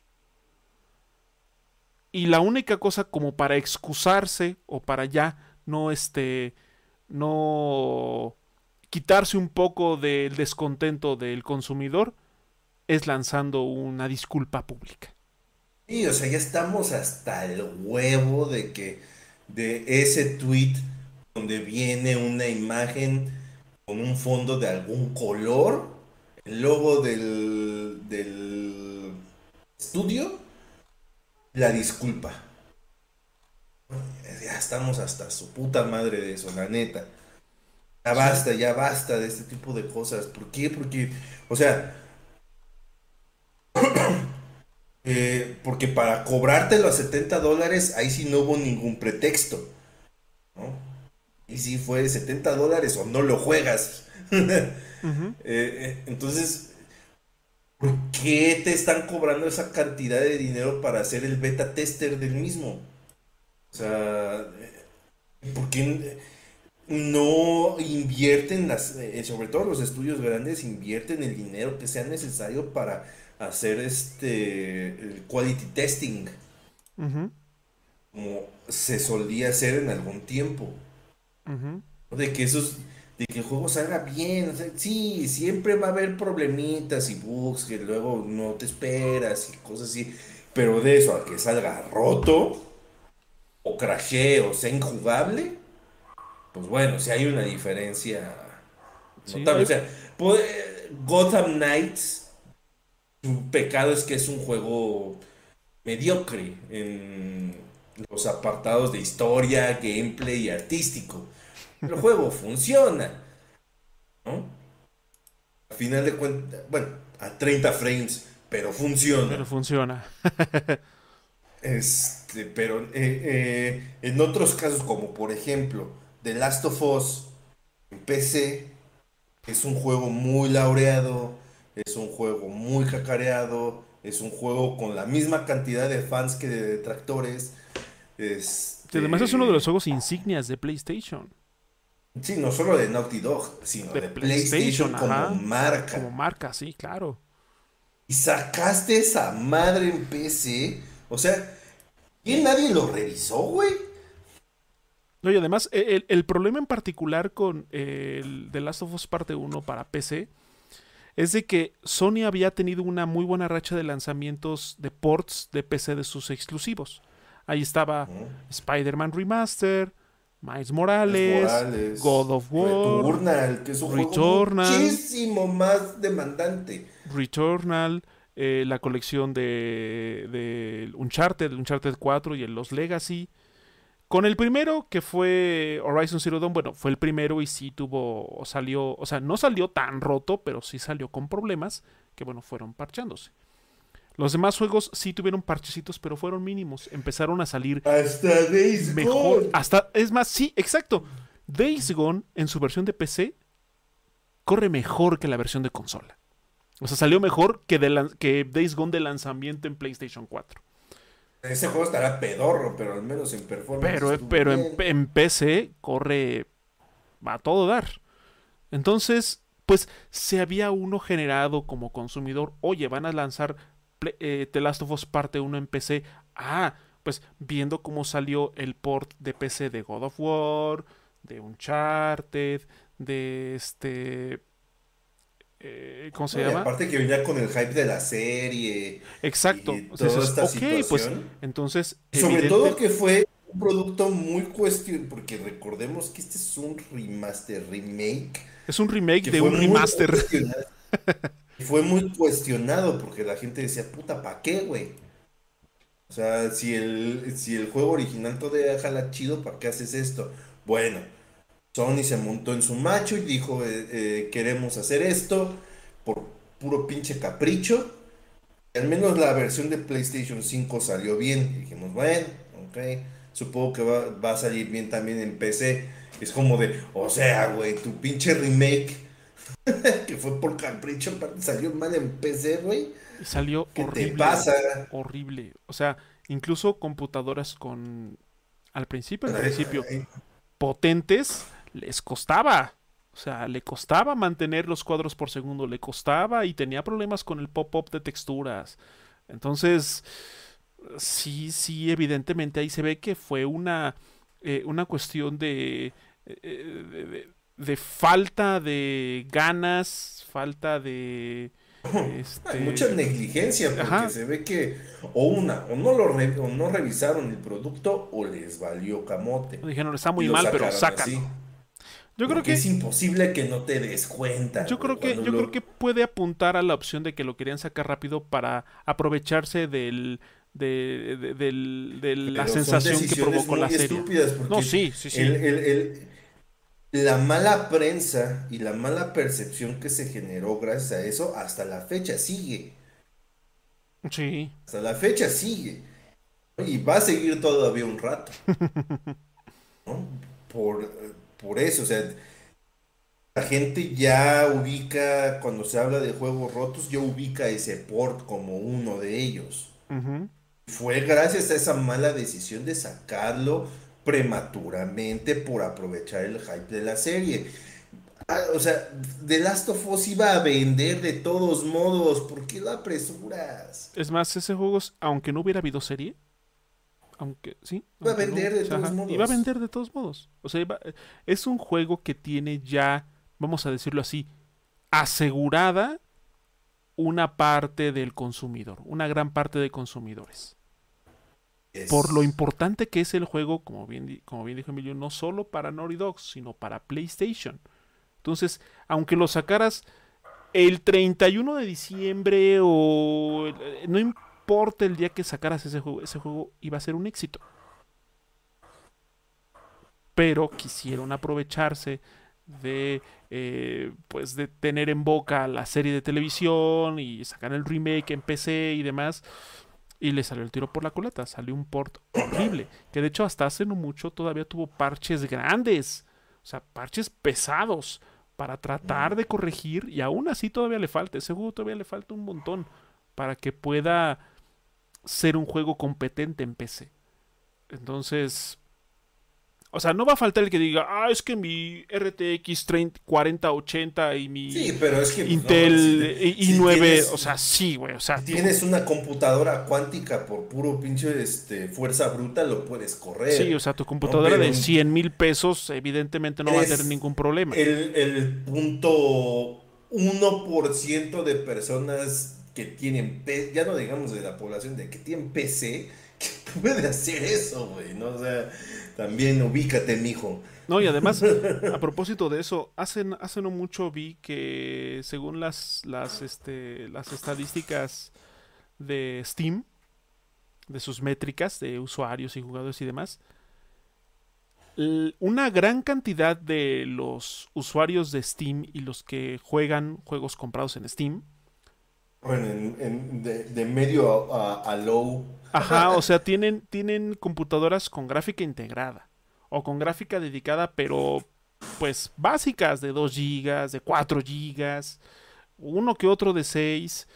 Los que tienen ya tarjetas RTX de, de 8, 10, 12 GB es una parte muy pequeñita de todo el espectro de usuarios. Entonces, además, esa es, también una de las cosas que siento yo que tiene como desventaja la PC.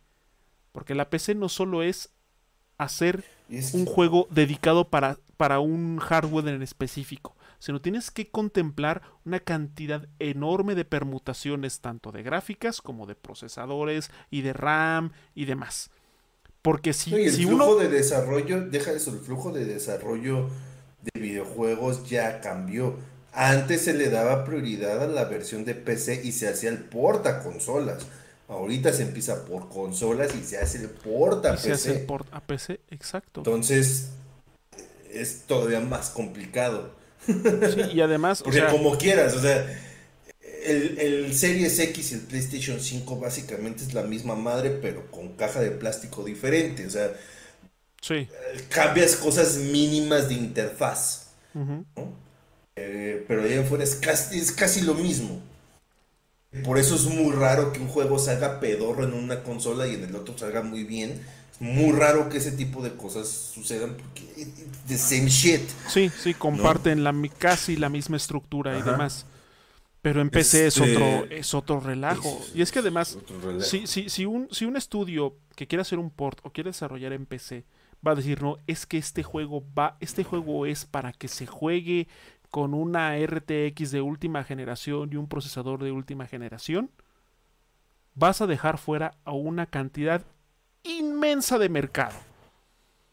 Porque también tienes que ofrecer que tu juego, aunque sí sea un juego nuevo y que le tire a verse espectacular con la última gráfica y procesador, tienes de alguna manera la, no sé si llamarlo así, pero tienes también la obligación de optimizar tu juego para que con una tarjeta gráfica de 4 o 6 GB y un procesador de hace dos o tres generaciones o más, el juego se pueda jugar. Sí, en gráficos bajos y a 720, pero se pueda jugar.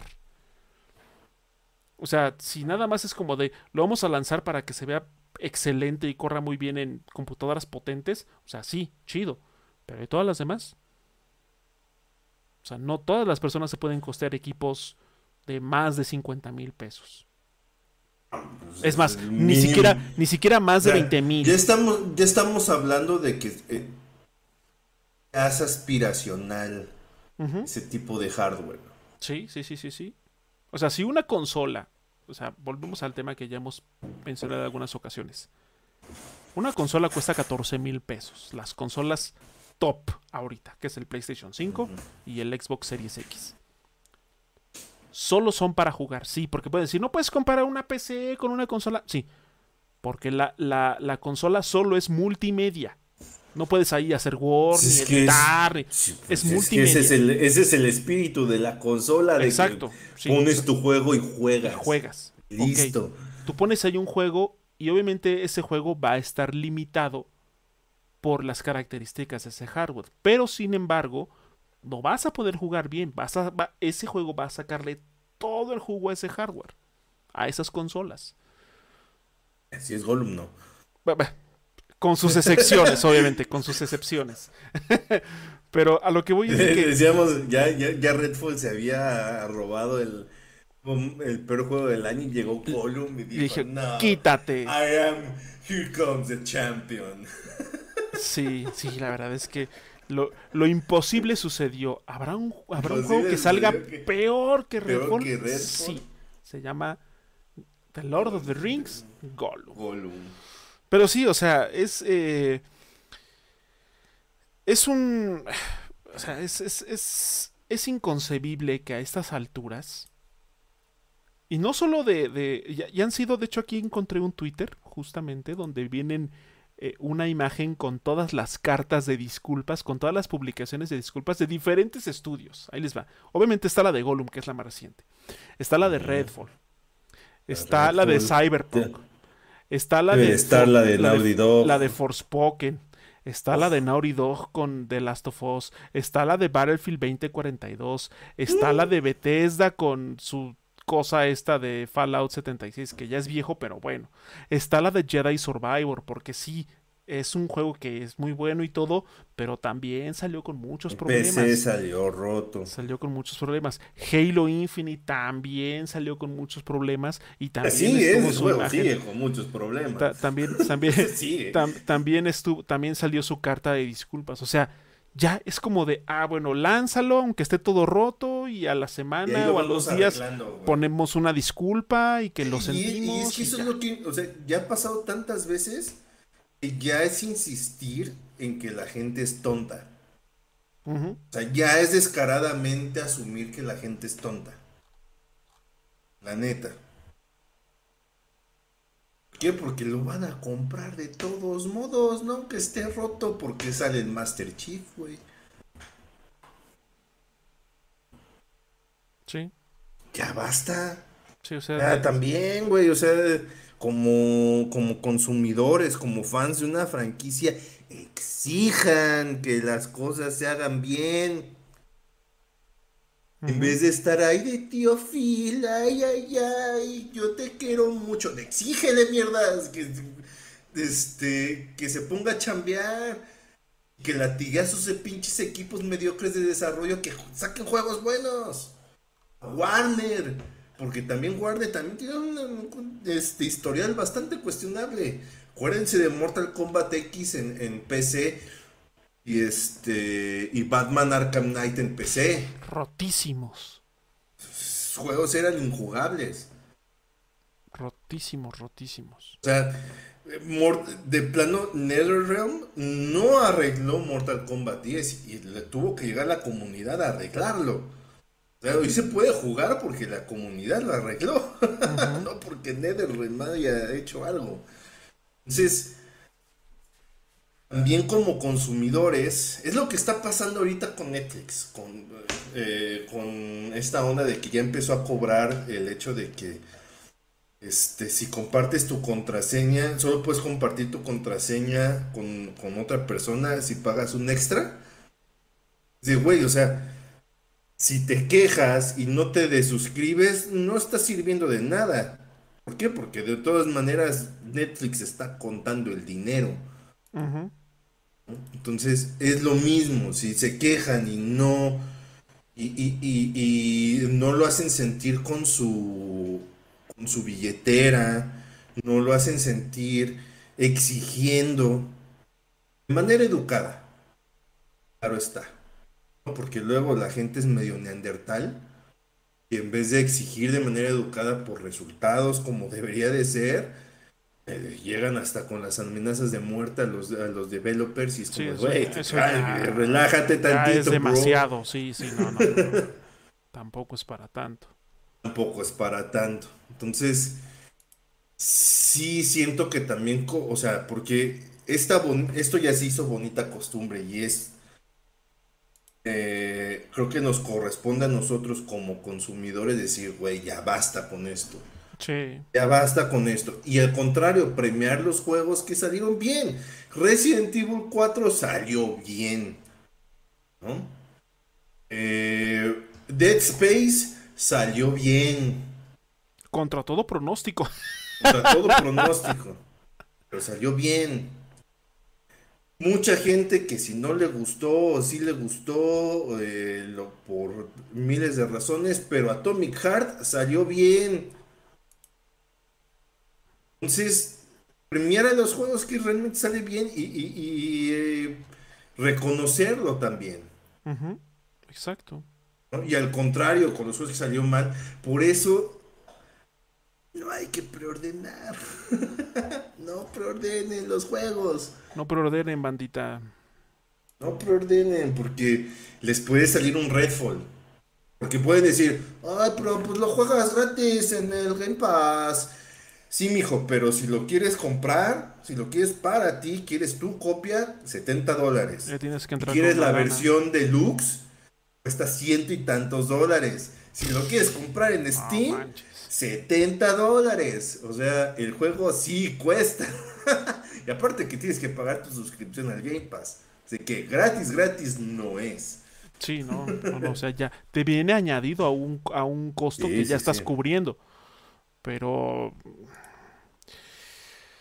Sí, la verdad es que es muy lamentable que ya se esté volviendo una muy mala costumbre que estén sacando juegos a medio, a medio hacer, que te los vendan a precio completo y ya después se disculpen y digan, ah, sí, sí, perdón, por la... Perdonen por... Sí, o sea, por- se ve que ya tienen por un quitarle su dinero. de que un machote nada más donde cambian el nombre del juego y, Sí, y no, de ahí es puro atole con el dedo Está- hacia, está horrible hacia el consumidor. Está horrible, horrible, horrible. Perdón por ser el por- perdón por ser el inspector de billeteras. Perdón por quitarle su dinero, pero lo vamos a arreglar, se lo prometemos. O sea, sí, pero Se lo no, juro, se lo juro no que es, lo vamos a no es arreglar. la manera. O sea, definitivamente no lo es.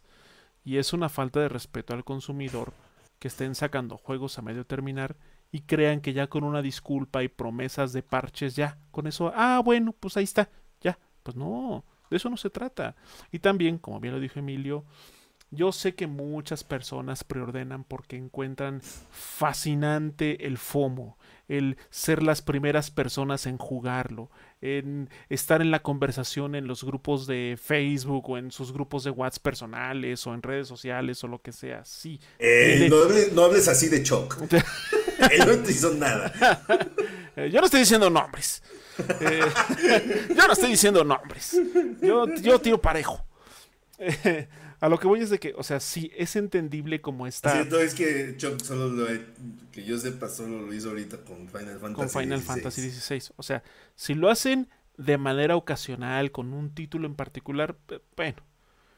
Pero hay gente que lo hace todo el tiempo, que todo el tiempo preordena, que todo el tiempo compra día uno, que es una constante, es como de, o sea, sí, pero relájate.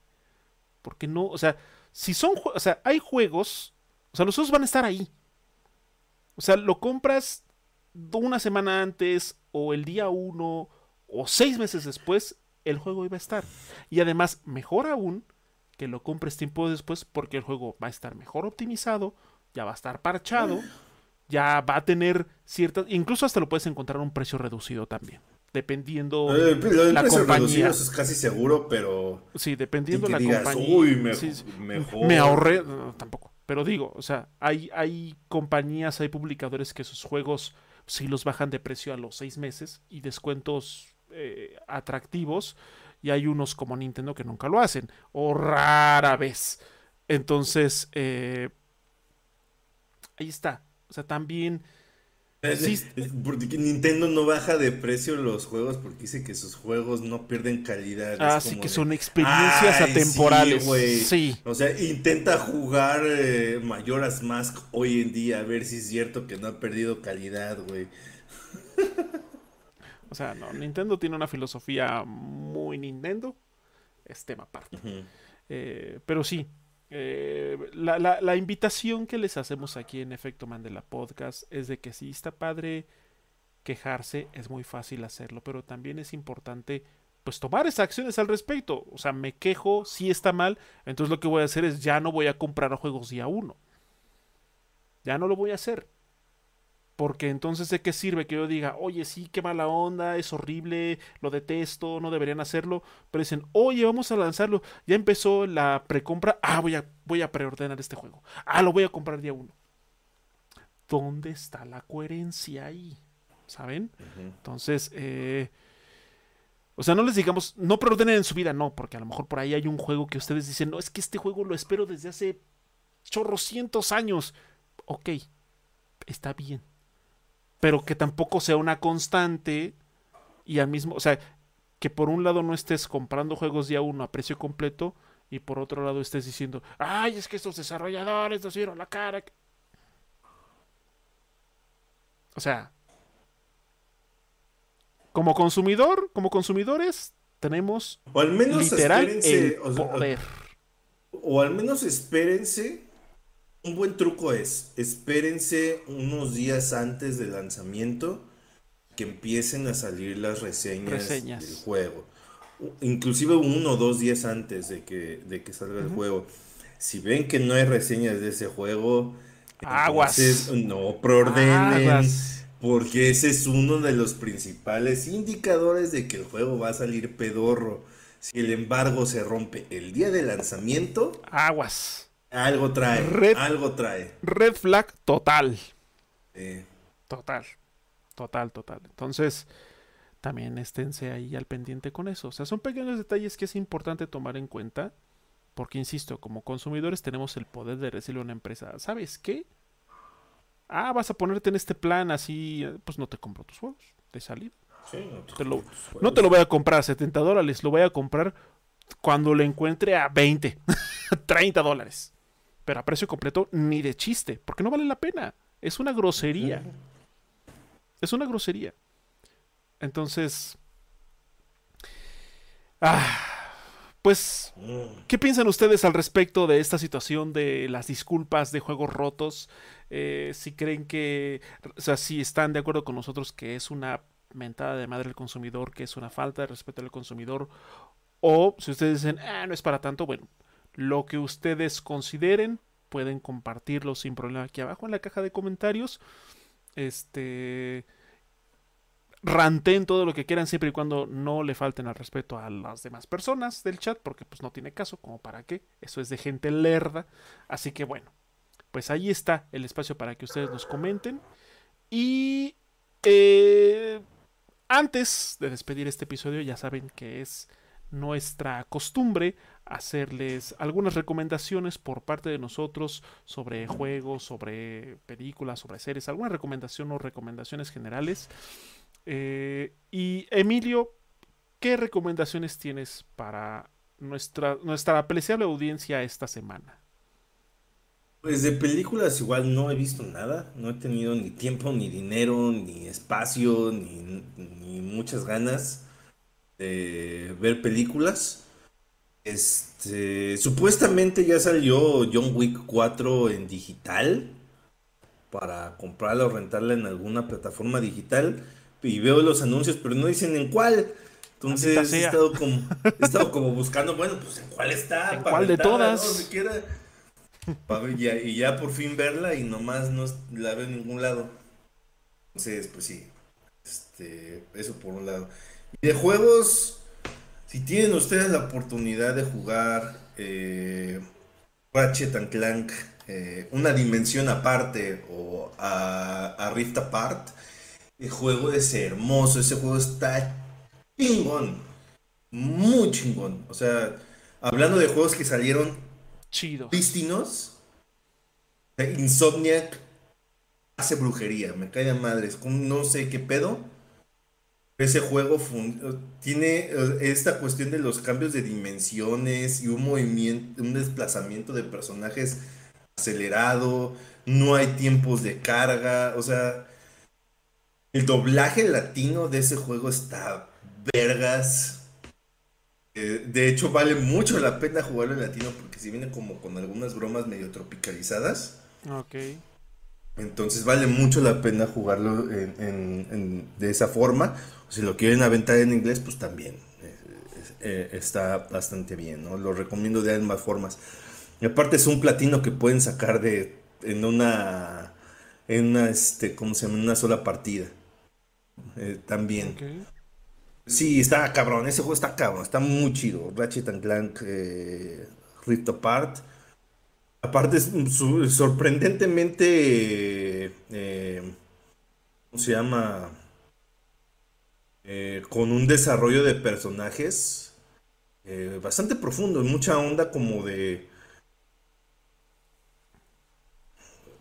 Como de aceptación de las circunstancias, ¿no? Y de que a veces suceden cosas que pues definitivamente no podemos controlar. Eh, y que no nos hacen menos personas o no nos hacen menos que los demás. Entonces, Está padre, ese, ese juego está, está chingón, está muy chingón. Lo recomiendo 10 de 10. que jueguen si tienen la oportunidad ya sea de comprarlo o si tienen una suscripción de PlayStation Plus Extra, lleguen, maldita sea. ¿Y tú, mi estimado Livisano 78?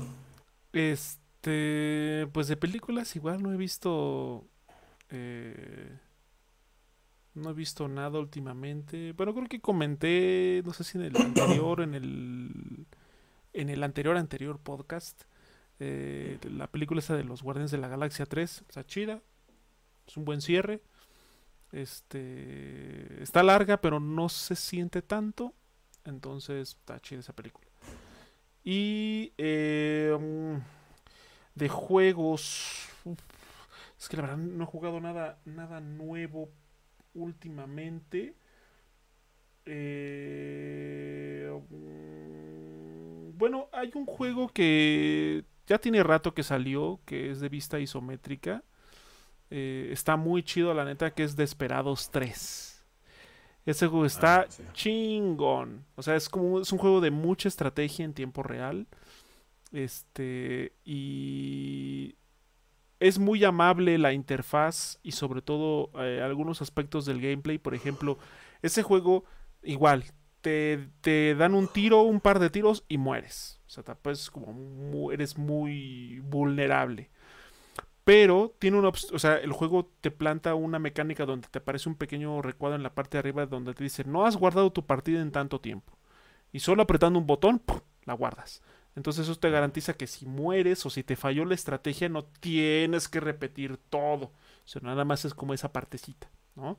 Entonces, eh, en ese aspecto creo que es muy accesible, pero el juego es muy retador. O sea, la neta, es un juego difícil, pero muy satisfactorio y está chido. Es un juego muy chido, se ve muy bien, está en todos lados. Lo pueden jugar en PC, lo pueden jugar en PlayStation, lo pueden jugar en Xbox.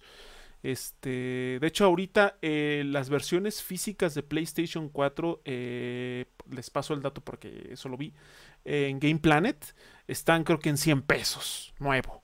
Entonces, este. Ah, pues toda madre. Si, tienen, si, tienen chance de darse una vuelta por un Game Planet y tienen 100 pesitos y quieren un juego chingón, ahí está. Para que se rifen con Desperados 3. Y ya. Creo que esas son esas son las recomendaciones de esta semana. Eh, muchas gracias a todas las personas que estuvieron aquí en la transmisión en vivo. Muchas gracias al señor Chuck Strong que estuvo aquí participando en el chat. Eh, muchas gracias a todas las personas que nos eh, estuvieron aquí viéndonos en la transmisión en vivo de manera silenciosa o de manera ocasional. No hay problema. Muchas gracias a todos ustedes. Recuerden que hacemos las transmisiones de este podcast en vivo todos los martes o en este caso viernes, digo todos los martes, todos los jueves o en este caso en viernes alrededor de las 8 de la noche. Nos pueden encontrar en Instagram, en Twitter, en YouTube, en Twitch, en mm. Spotify y en Google Podcast. En todos esos lugares nos pueden encontrar como Efecto Mandela Podcast.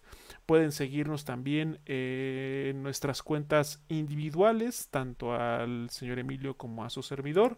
De hecho, en este momento vuelven a aparecer en pantalla como nos pueden encontrar en Twitter, que es, Emilio Garra y Luigi San 1138, para que también si ustedes gustan seguirnos por ahí, pues puedan hacerlo.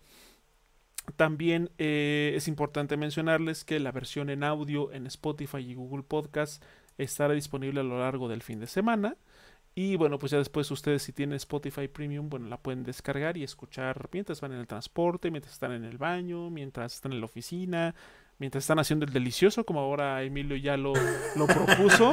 Este, si ustedes también están haciendo el delicioso y es más, si ustedes ahorita nos están escuchando y se aventaron un palenque, un palenque intenso, eh, que todo haya salido excelente y que los vecinos se mueran de la envidia.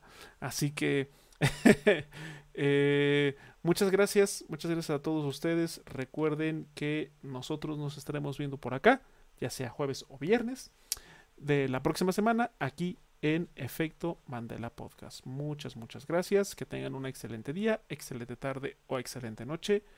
Nos vemos. Hasta la próxima. Nos vemos, banda. Chao. Bye.